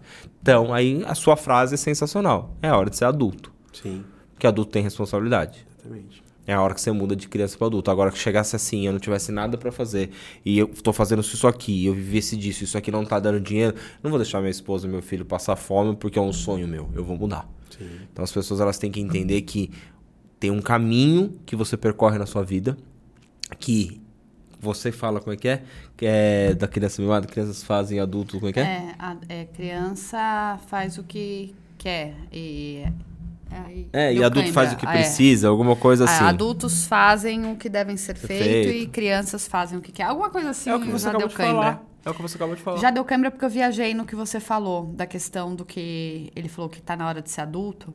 Quando eu olhei pra Você você. vai falar que você vai ser adulto agora. Quando eu olhei pra você e virei e falei assim, que o Danilo sempre me incentivou a me jogar no digital. Sim. Ele falou: você tá perdendo tempo. É, você é muito boa, o que que falta? Eu falei: eu tenho que melhorar a minha oratória. Eu tenho que lidar com câmeras. É, eu quero um podcast. Eu não tive uma atitude adulta. Eu fui criança naquele momento, porque eu falei como um capricho. Eu quero isso pra eu fazer tal coisa. E na vida de adulto não é assim que funciona. Não tá com febre não, tá falando do coração, É... né? Parabéns, tá? Não, mas é verdade. Eu, naquele momento, eu fui criança. Tipo, falando como um capricho. Olha só a empáfia da pessoa virar e falar assim... Não, eu quero um, um podcast. Eu não precisava de um podcast pra melhorar minha oratória. Era ficar ali na Mas frente mas, do ó, celular ou buscar alguma ajuda Sim. pra ir desenvolvendo. Mas não. E o Danilo deu o all-in dele, né? Ele falou, então tá bom, vambora. E, enfim, deu o que deu, mas é só pra fazer o link, foi o que você falou, de ser adulto. Eu fiz a reflexão lá atrás, porque é o que eu falo, gostoso disso daqui é realmente essa- essa- conectar com a Sim, sua história. exatamente. E o que você falou me fez pensar, eu falei, não, eu não fui. eu não fui Justamente, adulta. justamente, mas E isso tem dois anos que eu não tive E uma ju- atitude adulta. E justamente o que o Moisés falou é o seguinte: a gente tem as atitudes na vida, a gente ah, põe empecilho em tudo, Sim. Entendeu? A Foi gente um põe... impeditivo, né? É, é, eu preciso do melhor celular pra gravar o vídeo. A gente tava falando isso no, no, no off, hein? Ó, pra você ver como que a conversa ela, ela, ela, ela surge. As pessoas elas colocam aí, eu não vou. Cara, calma. Vamos tudo, tudo tem o seu tempo pra acontecer. Entendeu? Você não precisa ter a melhor bateria pra ser um bom baterista. Não. De forma nenhuma. Quem que é bom vai desenvolvendo com o É. que tem. Vai na mesa primeiro. Exatamente. Inclusive, só dois pontos que eu, que eu. Sobre o que você falou de não ter as melhores coisas, eu vou falar daqui a pouquinho, que eu lembrei de uma coisa muito interessante. Mas sobre o, o- a questão de baterista que a gente está falando, e sobre a questão de. Até o que eu contei do desenho. O, o grande. Depois eu percebi o quê? Que o grande lance era que a minha paixão não era desenhar. Que o, o que me acompanhou desde os sete anos de idade foi bateria. Eu praticava bateria direto, eu tocava bateria direto, aquela era uma paixão. Quando eu percebi isso e conectei um propósito a isso, tudo começou a fazer sentido. Entendeu? Então, assim, ali na bateria eu merecia me destacar, porque eu tinha feito por onde merecer. Eu chorava, eu era moleque, eu chorava quando eu não conseguia tocar alguma coisa. Eu ficava tentando assim, chorar, ficava desesperado, porque eu queria fazer. Então, eu me esforçava para fazer aquilo lá bem feito. Entendeu? Eu me dedicava muito. Então, ali eu vi merecimento. Isso talvez me deu uma clareza de que a, a música realmente era o caminho que eu tinha que seguir. Entendeu? E, já a questão do desenho, não. Agora, só para foi só para concluir, agora falando de outra coisa, sobre ter as condições, lá na frente, depois de conhecer a Dani, assim que a gente casou, a gente casou num período muito complicado, que o, o, os pais dela não aceitavam, não me aceitavam muito bem. Porque na época eu já não era uma, uma pessoa. Tipo assim, eu nasci com meus pais em igreja e tal, mas não me considero religioso. Eu, eu acredito em Deus muito, tenho um, um, um, considero que eu tenho um relacionamento com Deus, assim, mas é algo muito meu. E eu não acredito na. Eu tenho uma descrença na instituição religiosa, na instituição. Eu acho que deveria ser uma empresa e pagar, pagar que nem uma empresa normal. Ter CNPJ, pagar, pagar funcionário. Eu acho que é assim que devia ser. Não sei se tem, tem igrejas que são assim, mas enfim. Mas isso é outro assunto. Mas é, e, e, e, aí quando a gente. Só que, só que eu, eu tocava bateria, eu era um baterista de banda de rock, dava aula de bateria. E na época eu tinha uma banda, a gente lançou nosso primeiro CD, saiu, fez turnê em São Paulo e Minas, assim. E a banda é de rock cristão ainda. Olha pra você ver que louco, porque meus amigos eram evangélicos e queriam fazer, não, vamos falar coisa mais de Deus, essa pegada assim, que é melhor, tal, do que ficar falando de, de, de Satã, essas coisas, que a gente não se conectava com isso, né? E a gente queria tocar rock pesado. E a gente começou, montou uma banda de heavy metal cristão, assim, e e, cara, foi super legal a proposta. Só que os pais delas eram de uma igreja muito. Tra... Dos pais da Dani eram de uma igreja muito tradicional, que bateria já era do demônio, entendeu? Era... Minha mãe, inclusive, quando eu era pequeno, que eu falava que ia tocar bateria, na época a gente era muito pequeno, eu brinco e falo assim: naquela época, Jesus não tinha patenteado a bateria ainda. Então, não. minha mãe também não deixava tocar. Depois, é, é, começou a ficar normal, a igreja Assembleia de Deus, bem tradicional zona, mas depois começou a ficar normal e ela aceitou tocar bateria. Mas os pais da Dani era de uma igreja que, de um americano, americano não aceitava de jeito nenhum bateria e tal. E aí os pais dele tinham, tinham, os pais dela tinham um preconceito muito grande comigo e eu entendo isso hoje. Eles queriam o melhor para ela na cabeça, no conceito deles. Eu não era uma pessoa legal para ela, poderia fazer ela sofrer. Eu entendo perfeitamente, mas foi um período conturbado. E assim que a gente casou, é, a gente antes de, antes de casar, a gente enfim, eu tava morando, voltei a morar em Santos, fui trabalhar numa agência em Santos, e aí tava trabalhando lá, tendo um rendimento medíocre. Eu falo tudo isso no livro, teve um rendimento medíocre porque eu não tinha propósito. Então eu, eu queria dar certo na publicidade. E, e esse correr atrás de dar certo era o propósito errado. Então eu estava me esforçando muito pelos meios errados. Então eu não tinha propósito, eu estava perdido. E o rendimento meu era uma porcaria. Eu, eu era horrível. E e aí, numa dessa, eu, eu, encontrei meu propósito. Não vou falar, senão vou dar muito spoiler do livro, mas no livro tem toda essa história. Quando eu encontro realmente meu propósito e as coisas começam a fazer sentido. Aí eu voltei para Pouso Alegre. Quando eu voltei, a mãe da Dani, que trabalha com festa, tem buffet e tal, a Dani já trabalhava com festa, é, chamou a gente para ser sócio. Tem uma parceria, não vamos fazer uma sociedade? É, eu preciso de mão de obra, preciso de gente para trabalhar aqui. Se vocês dois me ajudarem, a gente faz uma parceria, a gente faz uma sociedade, né? Vocês entram como sócio operacional e a gente toca o buffet. Beleza, daí nós dois entramos firminho, montando festa, diretão, trabalhando. E nesse meio tempo, como eu trabalhei de servente com meu pai quando era pequeno, eu sabia trabalhar de servente. A gente tinha um terreno, a gente começou a construir nossa casa. E aí eu fui trabalhar de servente. Eu trabalhava de servente durante o dia, e a Dani trabalhava arrumando o salão, limpando, arrumando tudo o salão. E à noite, quando tinha festa, a gente fazia festa, né, Dani? E assim, foi um período muito louco, assim, cara. A gente trabalhava de manhã, tarde, noite. Eu, a gente se encontrava, cada um tava pro lado assim. E aí, hum. como é que você tá? Tá bem? Mas aí a bem. questão financeira prosperou. Isso, aí sim. Aí começou as coisas a virar. Na publicidade tanto... você tava meio engessado. Eu falei que tinha Totalmente, totalmente engessado. Tava totalmente engessado. O cara é. fez tudo. Parabéns, mano. Ó, eu vou tava, no banheiro. Eu tava totalmente, tava totalmente engessado nessa época. Mas aí o que acontece? Aí as coisas começaram a, a, a, a fluir, mas oh, assim. Aproveita em... na volta, faz o refil, tá? em outro ramo. Começou a dar certo em outro ramo. E só que aí, beleza. Aí a gente. Eu conheci a Dani. Não, vocês já estavam juntos. Não, desculpa, é, exatamente. A gente Conheceu ela junto. de novo. É, não, me perdi aqui. É que aqui. conheceu a Dani empresária, é. foi isso. Não, porque ela já estava de sócia Ó, já no buffet. A gente vai chegar aí. Lembra que eu tô falando do, sobre não ter os melhores recursos. E aí, beleza. E aí a gente casou. Só que um mês antes da gente casar, teve uma briga muito feia entre eu e os pais da Dani. Porque eles, na cabeça deles, eu não tava tocando. Só que eu continuava tocando, só que como eles não gostavam, eu não falava para eles. Eu falei, pô, não quero incomodar eles. Só que assim, eu postava no YouTube, eu tocando, postava na rede social. Eles não sabiam. Não, eles acompanhavam. tinham rede social, eles não olhavam porque eles não queriam. Entendeu? E- mas eu postava, eu divulgava, tinha cartaz dos shows que eu fazia. E aí o pastor dela, é, é, é, deles, viu um, um- um vídeo eu tocando numa data que a gente já tava namorando. E levou para os pais dela. Foi assim, foi tenso pra caramba. Jogou assim na mesa, assim, um monte de print, um monte de coisa do. Aqui, ó, você tava tocando, não Se sei o quê. enfiou no meio um É, negócio exatamente, que não, tinha nada a ver. respeito. E aí foi assim, foi uma briga feia, né, Dani? Foi uma briga das mais feias que a gente teve, assim, de família. E aí eu peguei e saí falei, Dani, não quero mais mexer com casa, vamos fazer outra coisa, não quero mais trabalhar com seus pais. E a, a Dani quase que saiu de casa nessa época aí, mas a gente acabou mantendo a calma, ela continuou. E eu saí. Na época, não, meus pais não moravam lá mais, então tinha um quartinho lá na casa dela, eu morava no quartinho lá. Enfim, aí beleza. Aí eu, eu fui. é, é, é, a gente pegou e, e se acertou, falou: não, vamos casar mesmo assim. Faltava um mês pro casamento. E aí, depois desse, desse esse mês passou, foi um mês super tenso, assim, tipo, praticamente sem conversar assim, com, com os pais dela. Lembrando, só, não tenho receio nenhum. Hoje a gente se dá super Já- bem. É- não, isso aí já Nossa, foi página virada. Foi página virada, exatamente. Mas, Já assim, foi ressignificado. foi ressignificado, exatamente. Mas assim, aí quando a gente casou, a gente tava no zero. A gente tava no zero. E a gente tinha uma dívida de construção. A gente tinha um ninho verde que a gente comprou junto, um ninho 91. Aí o ninho a gente vendeu para pagar o telhado, que a gente precisava continuar trabalhando para pagar o telhado da casa, que já tinha colocado a telha. Só que tava sem nada, sem porta, sem acabamento, sem piso, sem parte elétrica, sem encanamento, sem nada.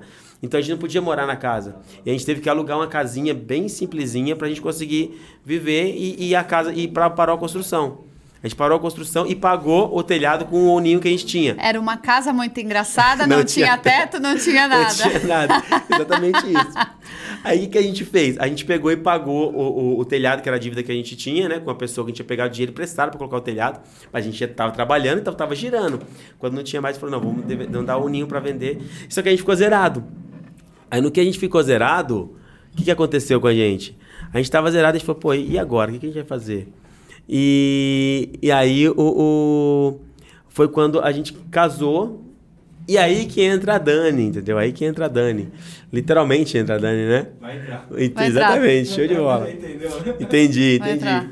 Vai, vai entrar o áudio dela ali. E aí, Vai, e vai aí que ali. literalmente entrou a Dani, porque assim, porque daí a gente casou e a gente falou, cara, e agora o que a gente vai fazer? E eu nunca quis ter agência de publicidade, porque eu trabalhei em outras agências, eu via como é que era bucha, né, que os caras aguentavam, e assim, tinha setor da agência que eu não tinha conhecimento. Entendeu? Não tinha. Eu, eu adorava, sempre adorei a parte de atendimento, achava legal, porque eu gostava também de conversar bastante com o cliente, entender a, a dor do cliente e tal, para de repente trabalhar a parte do design, que meu foco era o design, e mas o atendimento eu achava legal. Mas eu não tinha a mínima noção como é que trabalhava a parte de mídia, como é que trabalhava a parte de. Os outros setores da agência. É, porque você tinha a teoria, vamos É, dizer, né? Só, mas. E eu tinha medo, inclusive, dessas outras partes. Aí eu falei, cara, não tem como fazer uma agência agora. Mas aí foi o que vocês falaram. Mas naquele ponto, foi um ponto onde eu tive que ser adulto. Falei, olha, ou você faz isso ou você vai passar fome. O que, que você vai fazer agora? Entendeu? Tem que aí, fazer. aí a gente pegou e abraçou. Falou, não, então vamos montar a agência. E aí eu fui atrás do primeiro cliente. E na época eu treinava, eu tinha uma, uma academia de jiu-jitsu de um amigão meu. Inclusive, esse, esse, esse amigo é o, é o Ribamar Santiago, foi meu professor de jiu-jitsu. Hoje ele está em Dubai. Ele, ele é professor lá em Dubai. E eu falo dele nesse livro, porque ele foi um cara que, assim, que fortaleceu muito minha mente. Ele se preocupava em fortalecer a mente. Eita, pera aí. Tudo certo? Deu, vamos, deu tudo certo. Só vai explodir ali, ó. A Dani ativou a bomba. A Dani Enfim. ativou a bomba. Não tem problema, só vai explodir, Dani. É. Você tá aqui comigo, Mo? A câmera tá aqui comigo? Tá lá? Tá comigo? Gente, se você chegou até aqui, muita calma. Tá, a gente tá fazendo uma adequação aqui no nosso cenário, porque vamos fazer o inesperado. E é gostoso quando a gente faz uma coisa pela primeira vez, tá bom? É calma, eu tô segurando a câmera aqui porque os nosso, a nossa produção ali tá se matando. Passou gente na frente agora, não tem problema. É isso. Ó, você que tá aqui, por favor, muita calma, segura a onda aí. Já dá aquela curtida, aquele like, manda coraçãozinho nos comentários, porque temos uma nova, uma nova entrevistada hoje aqui no Acordo Exatamente. Podcast. As coisas já mudaram de cena e isso é muito gostoso, porque por mais que este programa está sendo gravado, não é ao vivo, a gente já tá conseguindo se adaptar depois de cento e poucos episódios e 108, fazendo. 108. É, e fazendo inesperado. É isso, não é? O produção, tá tudo certo aí agora? Pode... Seja bem-vinda, Dani! Dani! É que a Dani entrou na história do É que a Moisés. Dani entrou na história. Seja Não, bem-vinda, é Dani! intenção. É isso aí. Tá E, aqui a- na frente. e vocês não viram, gente? Ela estava ali tirando a roupa, adequando, fazendo maquiagem, e escova e assim. Moisés não sabia se olhava pra gente ou olhava pra ela ali se trocando, né? Exatamente, foi complicado. Mentira. O duro que ela ficou sem água, sem nada ali, né? Mas tudo bem. Você quer alguma coisa? Não, tá tranquilo. Não, na verdade- Você quer entrar no podcast? Seja Eu nem bem-vinda. perguntei, eu só. Não, eu chamei. Intimada, né? Na verdade, na verdade, a gente falou tanto da Dani, assim, que é o que eu falo. Eu acho que isso aqui tem que fluir, né? Exatamente. Da maneira que for. Daí eu, eu perguntei pro Murilo, eu, perguntei, Dani, você entra? Ela falou, entro. Foi então pra encerrar esses últimos 15, 20 minutinhos com a Dani, pra que eu acho que o Moisés falou tanto dela e a gente, gente fica entrou. falando. E é legal as pessoas que estão ali assistindo, falam assim, mas quem que é a Dani? Quem que é Ah, a Dani? legal, que quem é já conhece o. Moisés já sabe. Agora quem não conhecia, tá aí a Dani. Pronto, a Dani. E o mais, o mais legal é que a Dani entrou justamente na hora que a Dani entra na história toda da minha vida, na história do livro, inclusive.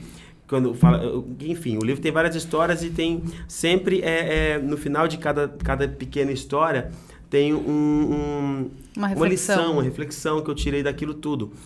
E nesse exato momento da história, quando a gente montou a agência, a Dani entrou de uma forma E aí, muito Dani, forte. como é que foi? Eu quero ouvir agora pela Por Dani, porque a. Dani, já que a. Dani entrou, ela não vai ficar aí de figurante. Não vai É, não. Normalmente eu não tô na frente das câmeras, eu sou a pessoa que tô atrás. Só olha pra câmeras, gente, tá tudo certo. Olha Olha, pra gente e vai. Não, mas pra mim puxa um pouquinho o mic dela, É. mais pra perto dela. Mais pra Aqui? perto dela. Aí. Aí, Tá. e boa. É, qual parte? Da agência, montou a Agência, agência. montamos Agência. agência. Como é que foi o processo? Tá, sua história. Não a Não, sua. não, A minha. A sua visão, porque você já tá na agência. É, eu, eu sou uma pessoa também super focada, assim. Então, assim, o meu hobby, eu não tive que vender sonho na rua, sabe? Eu ganhei um computador quando tinha 12 anos, então, e não tinha internet.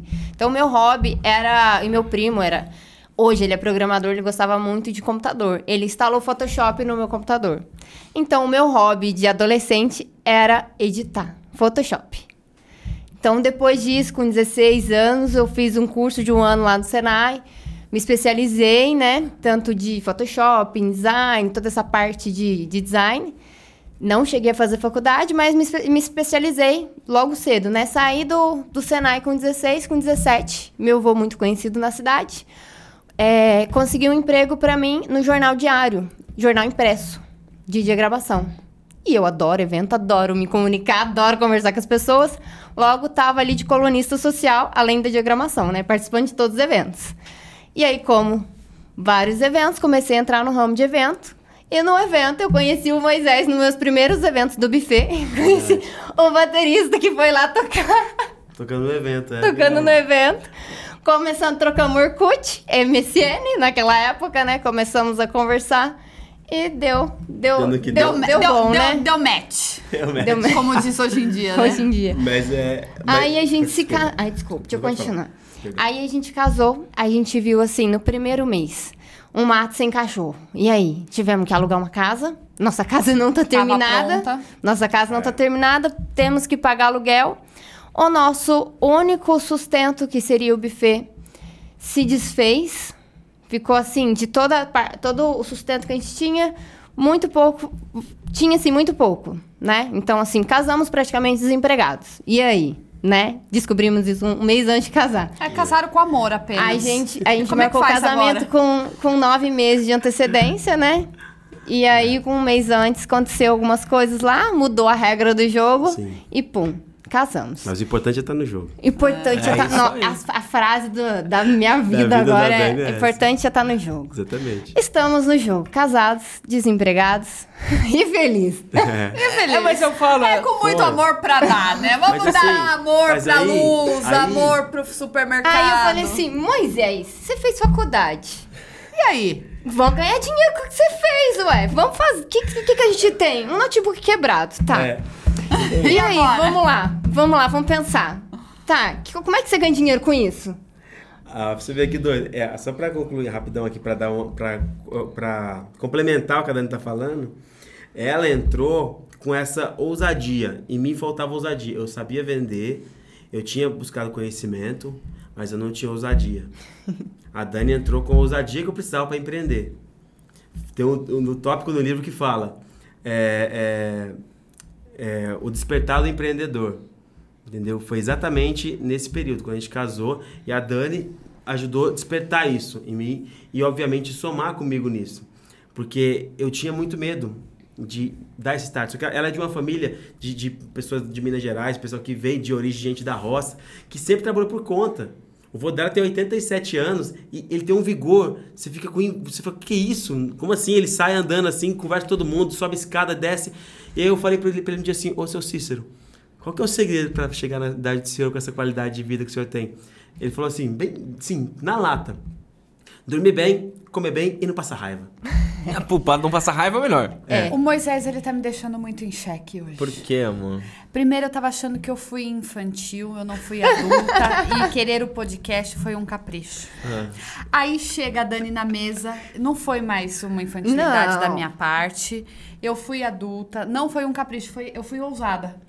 Aí, ó. tá vendo? Tá- Já mudei o meu mindset. tá vendo? Mas, ó, Obrigada, Dani. Já mudou tudo. Eu fui ousada. a Dani falou aí o que que vamos fazer. Retira aquela minha fala. O que que vai fazer, gente? Aí Eu- que o Moisés Deixa- deixa ela é, falar, deixa ela a falar gente agora. tem que ser adulto. Eu falo, não, pra que isso? Adulto é muito chato. Adulto Vamos é ser chato. desanimado. Mas aí, onde tá o segredo? Sabe onde tá o segredo? Você como é que você falou a frase do jogo, já que tá no jogo? Como é que é que O ela falou? importante é estar no jogo. E o importante é estar preparado pra entrar no jogo. Você tava sentado ali, eu perguntei pra você, bora, bora. Bora. Então, assim, Não titubeou. essa é a questão da mudança de chave quando a gente muda o nosso mindset e as coisas dão certo. Sim. Porque assim, é a primeira vez que eu faço isso também, tá, gente? É, legal. eu falei a primeira vez. Eu olhei, eu falei, eu fui no banheiro, aí eu voltei, eu falei, meu, eu consigo. Aí eu fui, olhei pro Murilo, falei assim, dá, ele falou, dá. Eu falei, coloca só no, no- no Moisés, deixa eu ver ó, até onde eu posso entrar sem aparecer engatinhando no chão. aí, então assim, eu acho que é isso. E eu acho que é legal a gente mostrar para as pessoas que existe o improviso, existe a questão de você programar, existe a questão, claro, de você ter um planejamento. Vocês acabaram de falar da questão do casamento, mas é não desistir. Sim. Sim. Isso é o mais importante que as pessoas estão fazendo muito, desistem. As pessoas tiram a própria vida, as pessoas desistem dela, desistem do caminho. Assim, como você falou, é, você não tem a religião em si, mas você Tem acredita crenças. tem a crença. Cara, eu acho que casamento é pra vida inteira. Você escolheu aquela pessoa pra você, você casou. Sim. Então, assim, ah, o casamento ele acaba, ele acaba. Ele- existem muitas coisas que pode casar, mas a gente consegue. Muitas coisas a gente consegue de novo reconquistar, a gente consegue de novo manter isso funcionando. Então, quando as pessoas falam que, ah, eu casei dois anos e separa e depois casa de novo, a pessoa é imatura. na É, minha, não, na minha, vai não, não, não, continuar, a pessoa né? não rega. Não, na Já minha parte, falei, ela- não rega. É, é- ela é imatura e ela não consegue conduzir isso. Porque assim, vou falar pra você que eu sou. empreendimento também, né? O casamento. né? Vou falar pra você que eu sou feliz com a Tabata 100%? Não. Cacete. Vai apanhar. Não, calma, deixa eu terminar a frase. Eu sou 100% da. da... Aqui termina um acordo, gente. é. Muito obrigada. Casamento é pra vida toda. Viu? É, 100% não, só que a maioria dos dias eu sou 100%. Sim. Porque assim, eu acredito que nós. Pô, e outra, a gente trabalha junto. Não puta, remendou é, muito sim. bem, não. Ah, então, não vou falar nada. Faz que nem eu falo. Eu sou feliz o tempo todo com você? Não, não sou feliz o tempo todo, mas você me faz feliz diariamente. Então, é quase o que eu falei. Não o tempo todo, mas todos os dias eu sou feliz Então, eu com falei, não é você. todo dia 100%, mas tem dia que é. É, mas viu? Dá- ó, faz um, um- um- um caderninho, escreve Não. aí, dá uma mudada que Não, não, não, deu. não, não, não. Pra mim Prejudicou já o Ah, final de semana. vamos, aqui, Prejudicou. aqui acabou o casamento, porque. a gente- Vamos Brincadeira. deixar com eles, Vamos não tenta voltar. remendar. Não vou perder o volta, pega negócio. essa Amanhã bola. tá escrito ali: desacordo. Podcast. Não perde a Não, oportunidade. né? viu? Eu Não, entrei pra desacordo, não, gente. Não, vamos, brincadeira. vamos, vamos voltar Mas pra E olha que acordo. ele é a maior casamenteira que eu já vi na Nossa, vida. É. isso aí eu tô- Adoro casamento. Literalmente, literalmente. Já convidei no meio do episódio aqui pra você vir fazer o acordo com elas Não, com a Tábua, tá? Mas as pessoas É esquecem bom que ela agora que. já tá... Já não, já, já, tá. já. É. As pessoas esquecem, tal, tu falou do regar, que nem. É, on, não, sábado acho que eu fiz uma, uma postagem. Cara, eu dou flor pra Tava todo sábado. todo sábado eu trago flor pra ela. E se eu tiver sem grana, eu pego no jardim, na rua. Juro por Deus. Isso aí, eu- desde criança, eu faço isso. Fa- Até comentei com a Com- com a- não com que com você, mulher? com a professora. Eu gostava disso e eu, e eu gosto de agradar. Sim. Então, você quer, você quer ver eu feliz e ver ela feliz. Então, Legal. e- esse Por isso acho que que você esse- montou o acordo. por isso que eu montei o acordo. Aí é, as pessoas falam assim, poxa, mas toda semana você faz dar flor e coisa. Eu falo assim, cara, é um costume meu. Se você não quer fazer, o problema é de cada um. O amor é sobre isso, né? O amor é comportamento, Praxis, né? né? Com- Comportamento. Justamente. É o sentido inverso, né? Porque, o seu é, comportamento porque que faz as- o sentimento da. As pessoas esquecem que tudo na vida é uma construção. Sim. Você ser empreendedor é uma construção do seu negócio. Você ter um relacionamento é uma construção. Você chegou, conheceu a Dani, opa, tudo bem, vamos casar, vamos casar, amanhã casou? Não, não é assim. Vocês namoraram, aí fica noivo. Desculpa interromper Pode você, falar. mas sabe o que fez eu perceber que a Dani era uma pessoa, pessoa certa? Olha que louco. Eu não tive, eu tive a referência muito boa sobre a importância do trabalho. Meu pai me ensinou valores muito, muito bons assim. Aproveita e olha pra ela, né? Já É. conquista a noite. Ah. O que, que foi que fez você vai, Quem vai dormir de você ficar com ela? Eu acho que vocês vão ficar por aqui hoje. É, exatamente. ó. Enfim, no Vale Night não libera hoje. Não, não, tem hora pra voltar. Mas não o tenho que que compromisso, foi? bateu bola, vai voltar. Mas olha pra você ver como é que, que tem, tem parência com o empreendedorismo, o casamento. Você conseguir enxergar as coisas pelo, pela ótica correta na hora de você se aliar a uma pessoa. E, e ir muito além de só aparência, que a maioria das pessoas vão mais por isso. É, quando eu conheci a Dani, eu tive muita referência boa. Eu tinha muita referência boa, assim, do, do meu pai e tal. Mas uma coisa que eu, tinha, que eu não tive referência dos meus pais, inclusive eles eram muito ruins nisso, era na questão de gestão de dinheiro. Meu pai e minha mãe nunca souberam gerir bem a grana que tinham, porque eles não tinham a habilidade de trabalhar com dinheiro, então eles estavam sempre endividados. Tava sempre cheio de conta. Isso me incomodava a ponto de eu chegar e brigar com eles. Falar, vamos fazer uma planilha aqui, fazer alguma coisa. Eu nem sabia fazer isso, que eu nunca fui muito bom de número. Mas eu incentivava, vamos fazer pra gente ver os gastos, pra gente ir matando. Meu pai, não, não tem aquela coisa de pai, né? Não, não tem jeito, não. Isso aqui não tem jeito, não tem como, não. Isso é tudo imprevisto que acontece no mês. Não tem... E ele, a gente brigava com isso. No- nos últimos anos que eu fiquei na casa dos meus pais, a gente brigou muito por conta disso. E eu trabalhava, eu lembro que vários, vários meses, assim, a gr- grande maioria das vezes que eu trabalhei, eu tive que da- ajudar eles. Não tive, né? Eu, gost- eu precisava ajudar eles, fazer parte, eu estava no mesmo teto. A pagar conta. E parecia um desperdício de dinheiro pagar conta, assim, de cartão de crédito, conta disso, conta daquilo, que desnecessária. E eu, e eu vi um buraco sem fundo. Eu não tinha referência de como fazer a gestão do dinheiro. Eu não tinha referência nenhuma, inclusive.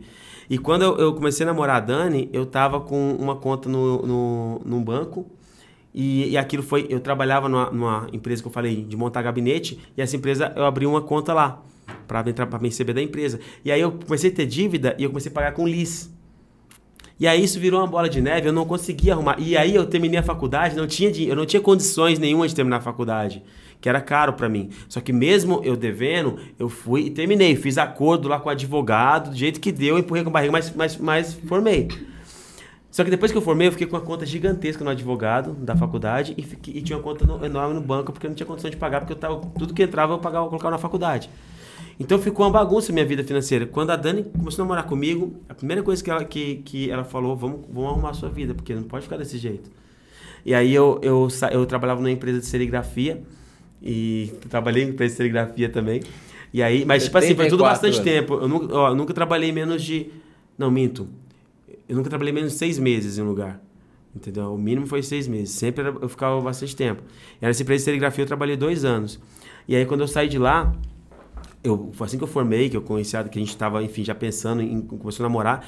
Eu peguei o acordo, o dinheiro da, da- da- do acordo, e a Dani falou: não, vamos pegar esse. Você deu dinheiro pro acordo. É, você não pegou. pegou dinheiro. verdade. Desculpa, eu não pude deixar. O, o- enfim, a- o contrato, né? A rescisão de contrato de trabalho. Não, é mudou a assim que palavra, fala. contrato. Já você tá ligeiro. Ficou bom? Mas o nome, o nome ficou bom do podcast. Aí, ó. É sensacional, adorei. Aí eu peguei esse dinheiro e ela me ajudou. Eu lembro certinho, nós dois juntos, ela falou, Moisés, vamos lá, vamos pagar tal coisa. Vamos lá. E ela me incentivando. E eu nunca tinha vivido isso. Alguém me ajudar a pagar as contas, assim, me ajudar a organizar minha vida. E ela me ajudou nisso. E aí foi a primeira vez que a gente zerou todas as contas, assim. Que eu consegui zerar minhas contas. Falei, caramba, quanto tempo faz que eu não consigo isso? Ela me ajudou a fazer isso. Daí eu percebi, além de ela, ela, ela trouxe essa, essa noção de, de que eu precisava organizar minha vida para conseguir seguir adiante, né? Sim. E ela me ajudou muito. Aí eu consegui organizar. Daí Eu falei, cara, encontrei a pessoa perfeita, porque eu sou ruim com número. Pra, pra questão de números, assim, eu sou, eu sou a pessoa mais ruim, não é muito meu foco. E ela manja pra caramba de números. E, ela, tem, ela tem essa ousadia. E nessa época a gente não tinha casado ainda, então, mas eu já, já sentia essa, essa ousadia nela. Ela tinha uma, teve, montou uma revista sozinha uma vez, fez um evento com modelo, entendeu, né, Dani? Foi. Foi uma série de coisas. O, o vô dela trabalhava por. eh, Tipo assim, sempre trabalhou por conta própria, tinha uma vida muito tranquila. O pai dela também sempre foi, foi empreendedor, fazia as coisas. A mãe dela tinha um buffet. Então, ela veio de uma família de muita referência nesse, nesse ramo, né? O tio dela também empreendia, outro empre... muita gente na família empreendia e tinha seus. vive- trabalhava por conta própria. E, e eu não, eu fui completamente oposto. Eu não tinha nenhuma referência de alguém que trabalhava por conta pró- própria. Então não tinha referência nenhuma. Quando a gente se juntou, falei, pô, é isso aí, fechou.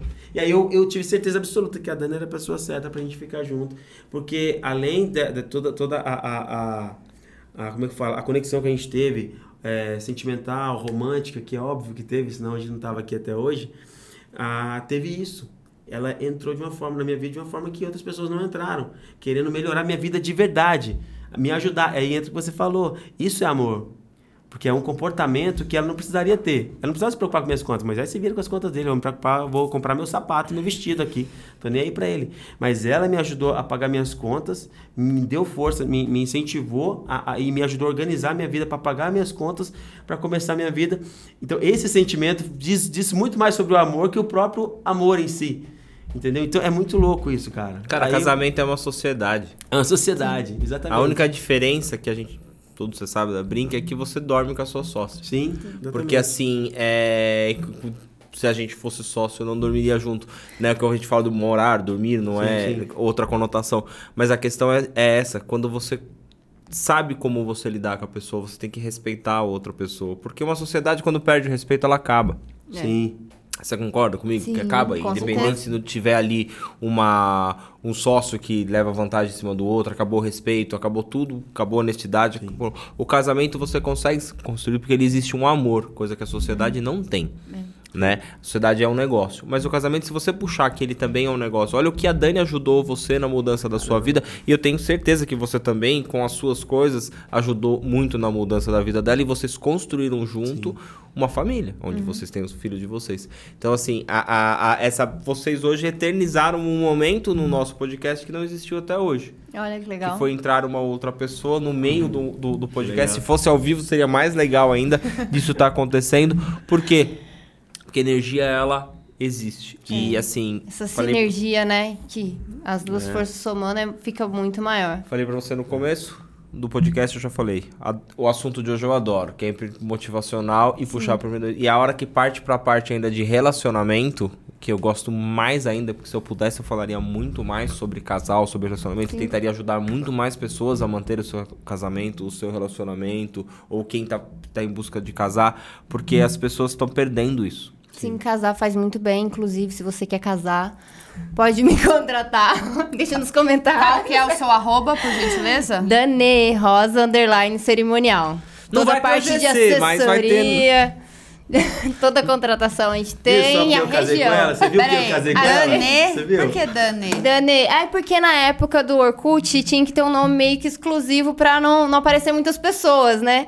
Aí eu comecei com essa de dois E's, aí, aí ficou. Ficou. Dani Rosa, porque é Dani Rosa, meu nome, Daniele Rosa.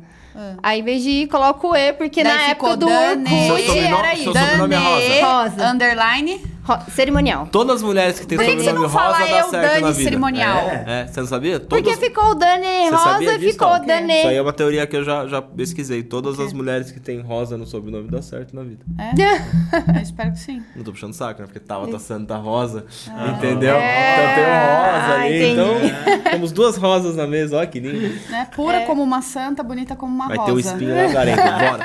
Vamos continuar. Não podia, ter- não podia perder essa oportunidade. Gente, Cadê o baterista? Tutum. Tudum. Ó, pra encerrar, que também agora... É, agora comeu o Não, tempo deu uma todo. hora e lá... E Já vai dar duas. Quase Senhor. Uma hora e quarenta. Olha que legal. Que, falo pra vocês, a gente não estende, mas eu acho que quando o assunto é bom, estende. Tabata, você tem alguma pergunta ainda pra fazer pra eles? É... Pra não falar que eu cortei do nada, né? Não, eu, eu só queria que colocasse a situação, porque até agora a gente não chegou, mas a gente vai ter que fazer um resumo e depois a gente marca pra fazer um outro episódio. Você já vem com o livro, eu sei que você já tá na pré-venda, mas enfim. Sim.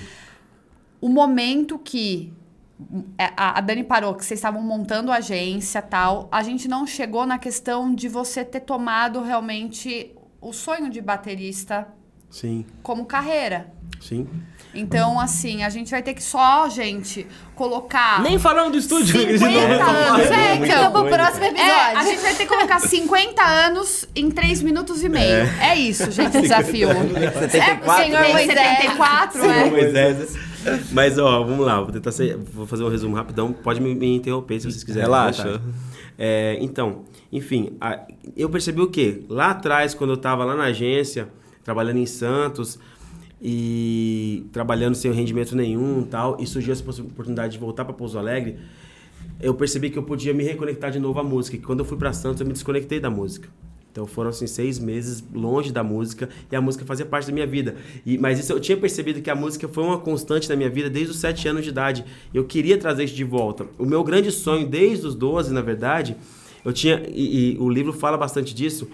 E eu acredito que, que tudo que gira em torno do livro, o garoto que vendia sonhos, que começou a vender sonhos lá e depois ele alcançou os sonhos dele para depois vender sonhos para as outras pessoas, que é o que eu vivo hoje. Porque com 12 anos eu falo, cara, é, é foi um negócio muito louco. Eu sonhava em. Eu queria chegar aos 30 anos de idade, casado, tendo minha casa própria, porque meu- eu, vi, eu vi meu pai sofrendo por não ter uma casa própria, o tanto que ele passava apertado com isso, porque nossa realidade era, era diferente de outras pessoas. Hoje em dia é normal, mas naquela época não era para meu pai, eu via como era difícil para ele. E eu queria estar casado, que eu sabia que o relacionamento era importante, eu dava valor a isso. Eu queria ter minha casa, para dar uma segurança de um lar para minha família. Queria ter pelo menos um filho, porque eu sentia essa necessidade. E queria trabalhar com aquilo que eu amava. Esses eram meus principais. Com 12 anos de idade, isso virou minha meta. Essas quatro coisas viraram minha meta. E eu falava isso pro meu primo, falava isso para os amigos, falava, não, eu quero chegar aos 30 anos, eu quero estar casado, quero ter minha casa, quero ter um filho e quero trabalhar com algo que eu acho legal. Eu não falava nem é algo que eu amava, uma coisa legal, quero trabalhar numa coisa legal. Mas hoje eu sei que eu queria trabalhar com alguma coisa que eu amava. E quando eu cheguei aos 33 anos de idade, eu tive tudo isso já. Eu já tinha a minha casa, estava casado com a Dani, e a gente tinha um filho. O 30 anos eu consegui tudo, menos o filho. O filho demorou um pouquinho mais, foi com 33. E eu trabalhava com aquilo que eu amava, que era música. E a música me acompanhou por toda a vida. Com 12 anos de idade eu entrei numa orquestra lá em Campos do Jordão. E, e tá com 12 anos de idade tocando uma orquestra de metais, só eu de bateria, mais um monte de instrumento. Estudei música, como eu falei. Toda a história que eu contei, enquanto tudo que aconteceu aqui, trabalhar na trabalhar na, na, na, naquela tecelagem, escondendo um galinheiro, trabalhar na agência de é publicidade, é, é, tudo que aconteceu na minha vida, conhecer a Dani, abrir com os pais, em todos os momentos, em todos os momentos, eu falo isso assim, sem, sem nenhuma. é, sem nenhum medo de errar, porque é exatamente isso que aconteceu. Quem me conhece, minha irmã, minha- minhas irmãs que, que estiveram comigo, a Dani, depois que a gente se conheceu, em todos os momentos, as baquetas não ficaram menos de 2, 3 metros de mim. Porque eu sempre estava tocando. Eu sempre estava melhorando aquilo. E eu, eu, eu tinha essa coisa assim, pô, eu preciso trabalhar com música, eu, eu preciso viver disso, eu gosto disso. Mas como é que eu vou fazer? Não tem como viver de bateria. Aí por um bom tempo da minha vida, nesse período louco que aconteceu, eu não realmente não via possibilidade nenhuma de viver de música. Que eu falo, pô, como é que vive de música? Não tem como. Eu não tinha maturidade para entender como dava para fazer isso. Então, eu fui buscando outras coisas, corri atrás de dinheiro, que é a maior burrada que a pessoa faz na vida. Fui atrás da gana, do, do grana, do que dava mais dinheiro na hora de, de- de trabalhar em agência, isso, aquilo e tal. Mas na verdade, o, que, o, o grande lance era o propósito. Aí quando eu voltei para Pouso Alegre, conheci a Dani, a gente começou a trabalhar no buffet, não era mais não estava trabalhando mais pela grana, era por um propósito. que eu tinha, eu queria construir a minha vida com a Dani. A gente queria construir nossa vida. Então, a partir dali, a descrença que as pessoas tinham em a gente dar certo ajudou a gente a seguir adiante.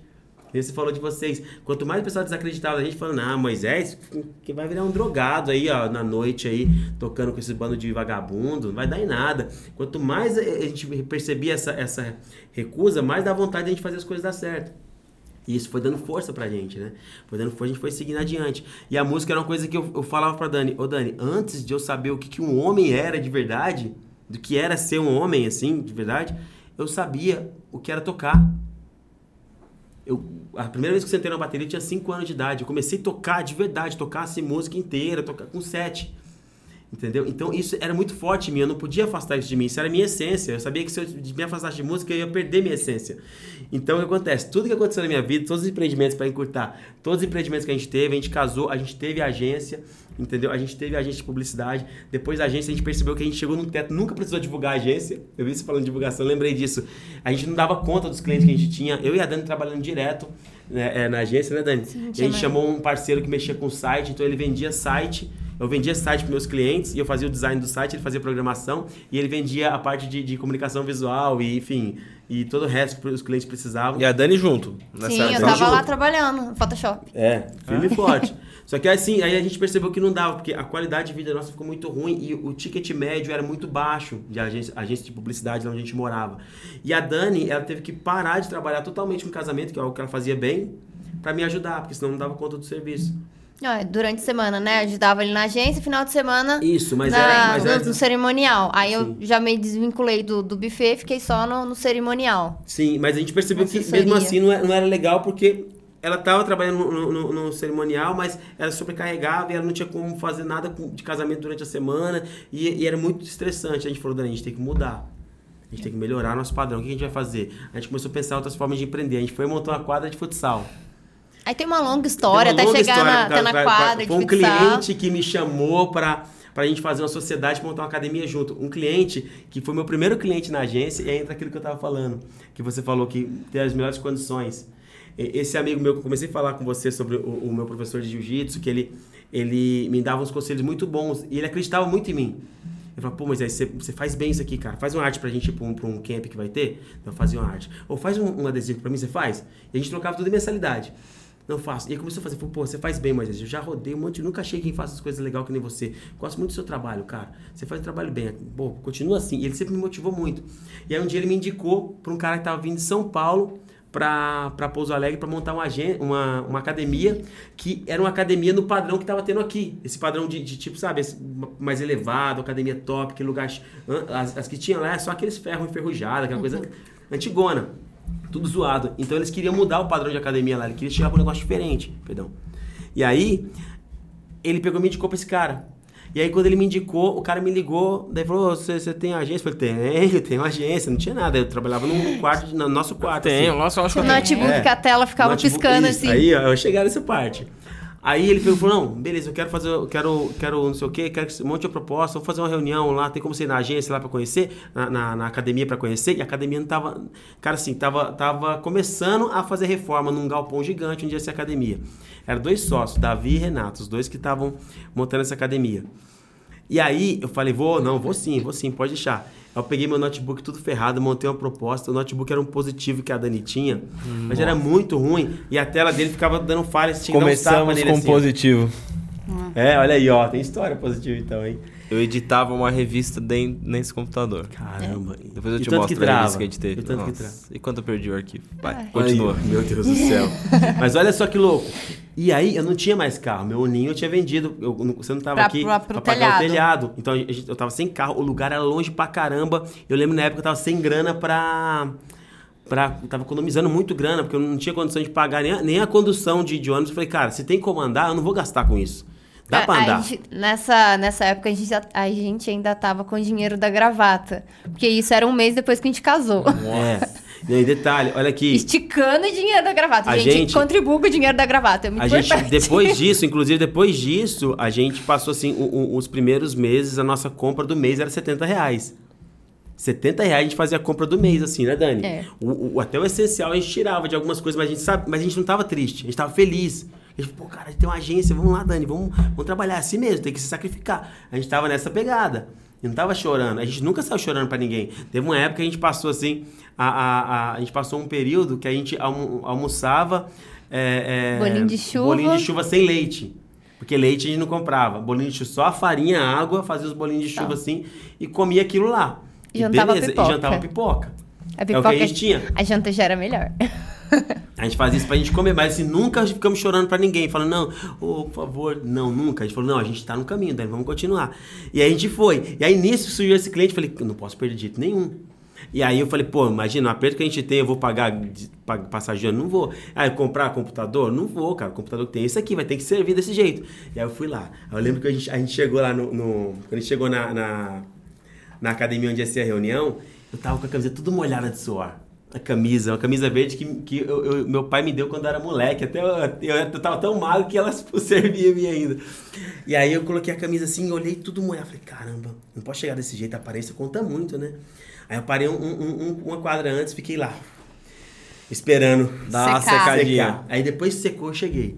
Aí quando eu cheguei, comecei a falar pro pessoal e tal. E as dois sócios mostrando assim embaixo, montou um octógono, assim, na parte de baixo da academia, tava montando um octógono, ia ter uma parte de, parte de MMA, a parte de cima, assim, lindona, os equipamentos tudo da. Caramba, lembra até hoje eu lembrava o nome, Lion. Tudo Lion, assim, os equipamentos, não sei se vocês conhecem a marca, mas tudo top, esterona da Lion gigante. E aí ele mostrando aquilo pra mim, assim, e, e- e aquele meu eu, a, a- a- aquele meu eu medíocre falou, Moisés, que não é pra você, cara, você não vai conseguir isso. Mas ao mesmo tempo, assim, uma responsabilidade muito maior que, que tomou conta de mim quando a gente, a gente casou e falei, meu, agora não é tem brincadeira não, vamos pra cima. Isso falando, falando, fazendo assim pra mim, não, Moisés, você tem que fazer isso que dá certo. Não importa o que aconteça, tem que dar, certo. Aí a gente chegou, eu lembro certinho, eu abri assim, tinha uma, umas caixas assim, eu abri no meu notebook, comecei a falar. Aí quando eu abri, a tela já ficou apagada. aí, aí eu assim de leve, falando com ele aqui, os dois aqui, Tá ó. reconhecendo? Os dois aqui de frente, assim, pra mim, eu falo, não, então, é porque, não, a gente pode fazer isso sim, é, Dava o bonito. toquezinho É, pra ver se assim. funcionava. E aí não dava. E aí depois eu comecei a bater mais forte, eles perceberam. E aí o notebook não, não acendia, pá, então, deu umas tapas, falei, ó, o notebook tá com, tá com defeito. Daí ele pegou, olhou assim, daí o Davi olhou, o Renato também ficou me olhando, o Renato mais mineiro, mais... Mais, mais desconfiado, assim, mais fechadão, Davi Paulista mais doidão, ô, mano, pô, tem que ver isso aí, mano. Deve ser mau contato no fio, sabe? Desse não, o jeito. cara já- É. Aí eu peguei, falei, não, deixa quieto. Daí fechei o notebook e comecei. Comecei, falei, olha, agora, Moisés, ó, você esperou isso daqui, cara. Você tem capacidade, você estudou, você sabe. Agora vai você no pode Google. dar. E aí fui. Aí comecei, pá, pá, não, porque a gente pode fazer isso, não, estratégia. ah, E aí, beleza. E aí passou, e aí com o contrato na mão. Daí, não, beleza, legal, como é que é o contrato? Eu mostrei o contrato pra ele, 360 reais a mensalidade que a gente ia fechar. Eu mostrei pra ele assim, mensal. Aí ele olhou e falou: Beleza, então, vamos fechar. Vamos fechar então, mas. Não, demorou, fechar. E aí a gente fechou. Rapaz, eu voltei com alegria. Porque assim, eu não tinha possibilidade nenhuma de daquilo dar certo se eu olhasse pela ótica natural. Mas assim, na hora de vender, eu olhava no olho e falava, olha aqui, ó, não, sua empresa, a gente tem mercado aqui, as academias são horríveis. Ninguém aqui tem um trabalho que você tem, ninguém tem a qualidade de serviço que você está querendo oferecer. O cliente precisa disso, as pessoas precisam disso. Eu gosto de academia, eu não encontro uma academia de qualidade aqui. Vai bombar, todo mundo vai adorar esse lugar, vai ser um lugar diferente. E eu falava pra eles, não, verdade, verdade. E aí um só pensava na, na questão financeira, o outro só pensava na questão de, de ficar top, assim. O Davi Paulista queria que ficasse top.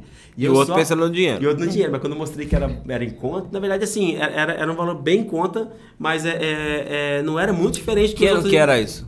Era, nossa, que ano? 2013. 2013. Comecinho? 13, 360 reais, gente, Não, 10 não, anos 2013 atrás. Não. Foi, a gente casou em 2012? Ah, é verdade. 2013. 10 anos atrás, vamos colocar aí que hoje seria uma mensalidade aí do seu trabalho, numa corrida, uns de mil a mil e duzentos reais no valor de 350 hoje. era Vai, vamos fazer vezes 3 um só ali, não é? É. Vamos fazer um ali no valor- vezes um 3. menos valor um assim, assim, teoricamente é legal. Só que a gente, enfim, eu sei que a gente fechou. Eu saí de lá numa alegria, mas tão grande, tão grande. E aí, aí que entra um negócio muito louco. Aí eu senti, eu senti que aquela alegria que eu tava sentindo não era estranha. Porque a mesma alegria que eu senti quando eu fechei aquele primeiro contrato na agência era a mesma que eu senti lá atrás quando eu, quando eu conseguia vender a bandeja inteira de sonho.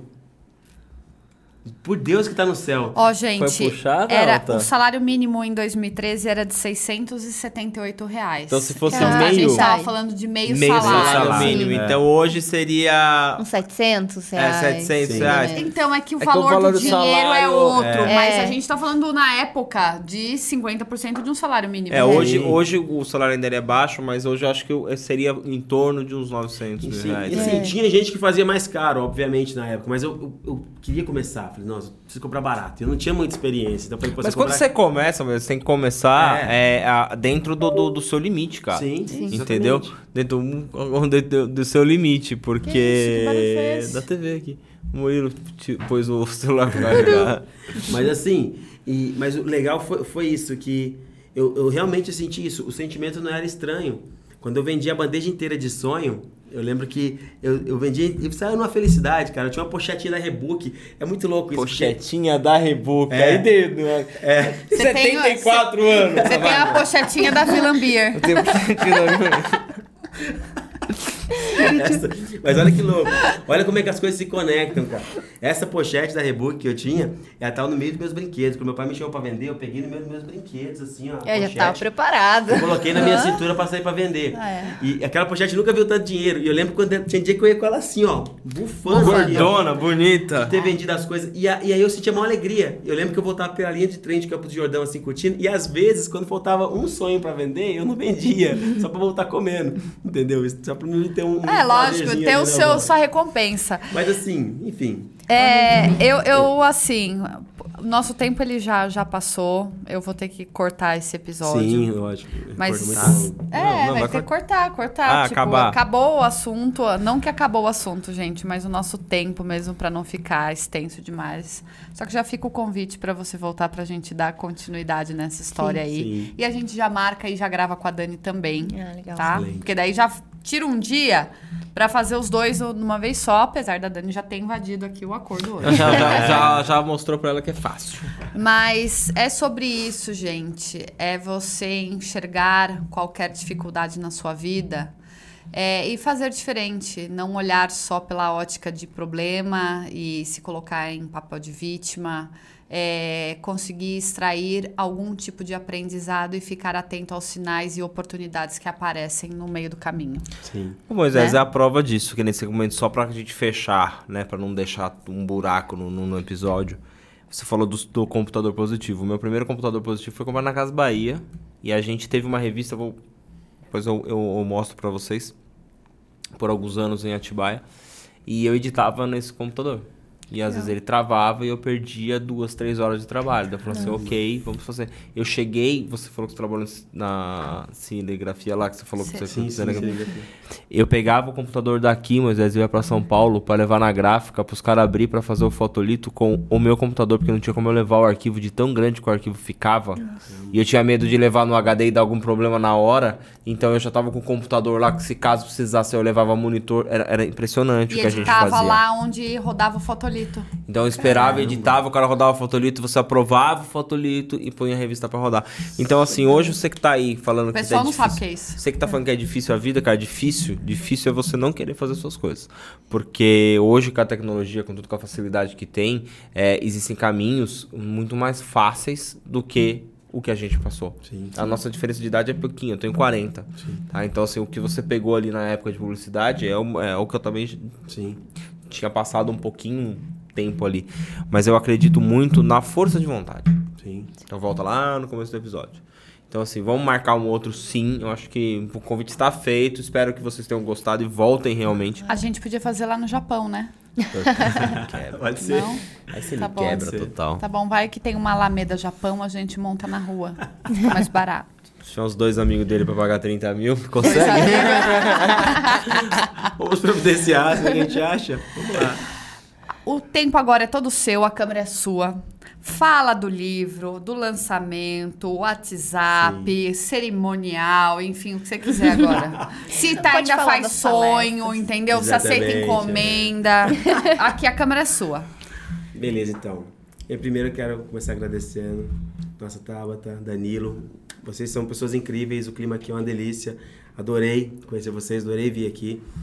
E obrigado por essa oportunidade, de verdade. É um prazer enorme, gigantesco estar aqui. Obrigado por ter colocado a Dani aqui também, faz parte, é, é, enfim. Eu falo que a Dani não faz parte da história, e é- ela é meio que um, é, eu brinco e falo que ela é uma extensão de mim. É, a gente se completa. Às vezes eu nem, eu nem falo muito assim, eu falo no plural sempre e não cito ela em alguns lugares, porque eu sinto que se eu falar de mim e falar dela é a mesma pessoa, é a mesma coisa, entendeu? E, mas é isso, né? E assim, muito obrigado mesmo. E, bem, para vocês que estão assistindo, que assistiram, espero que tenham gostado.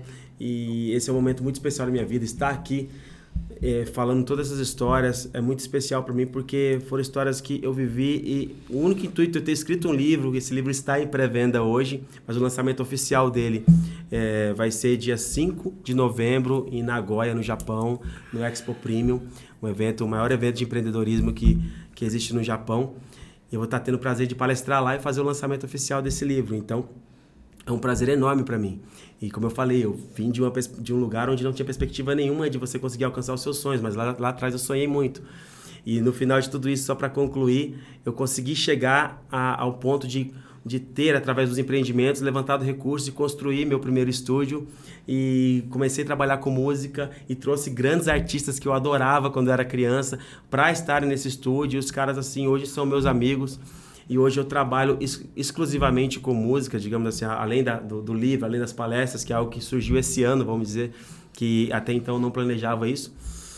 Mas hoje eu trabalho com música e o grande lance é isso. O garoto que vendia sonhos lá atrás, com 12 anos de idade, ele acreditou nos sonhos dele, foi conquistando sonho por sonho e hoje ele vende sonhos de novo. Porque quando eu tô lá na, na quando eu estou dando aula ou quando eu estou com meus professores lá. Hoje a gente é uma escola de o Estúdio Cabana Drums, que eu sou responsável, é uma escola de bateria, é, trabalho com produção musical, então eu lido com pessoas, tem crianças especiais que vão lá porque o médico indica e a partir das aulas de bateria ela consegue ter uma evolução tão grande que os pais não sabem o que dizer para agradecer a gente por ter conseguido ajudar de alguma forma aquelas pessoas. Tem pessoas que vêm fazer aula de bateria com depressão e, através da bateria eles conseguem realmente ressignificar a vida e encontrar um propósito na, na, na vida deles para continuar adiante. Tem pessoas que vêm com o sonho de ter um hobby, de, de desestressar um pouco, uma coisa de um sonho de criança. Tem idosos que fazem aula lá que sempre quiseram aprender bateria e hoje eles tocam bateria.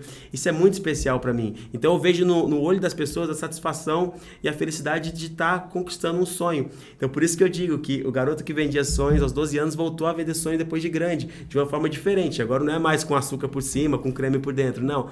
É um sonho diferente. Mas isso que alimenta o propósito, isso alimenta a minha vida, isso alimenta a minha família também, né? Porque é através disso que eu levanto recursos para viver para minha família, tudo, para pagar minhas contas, digamos assim.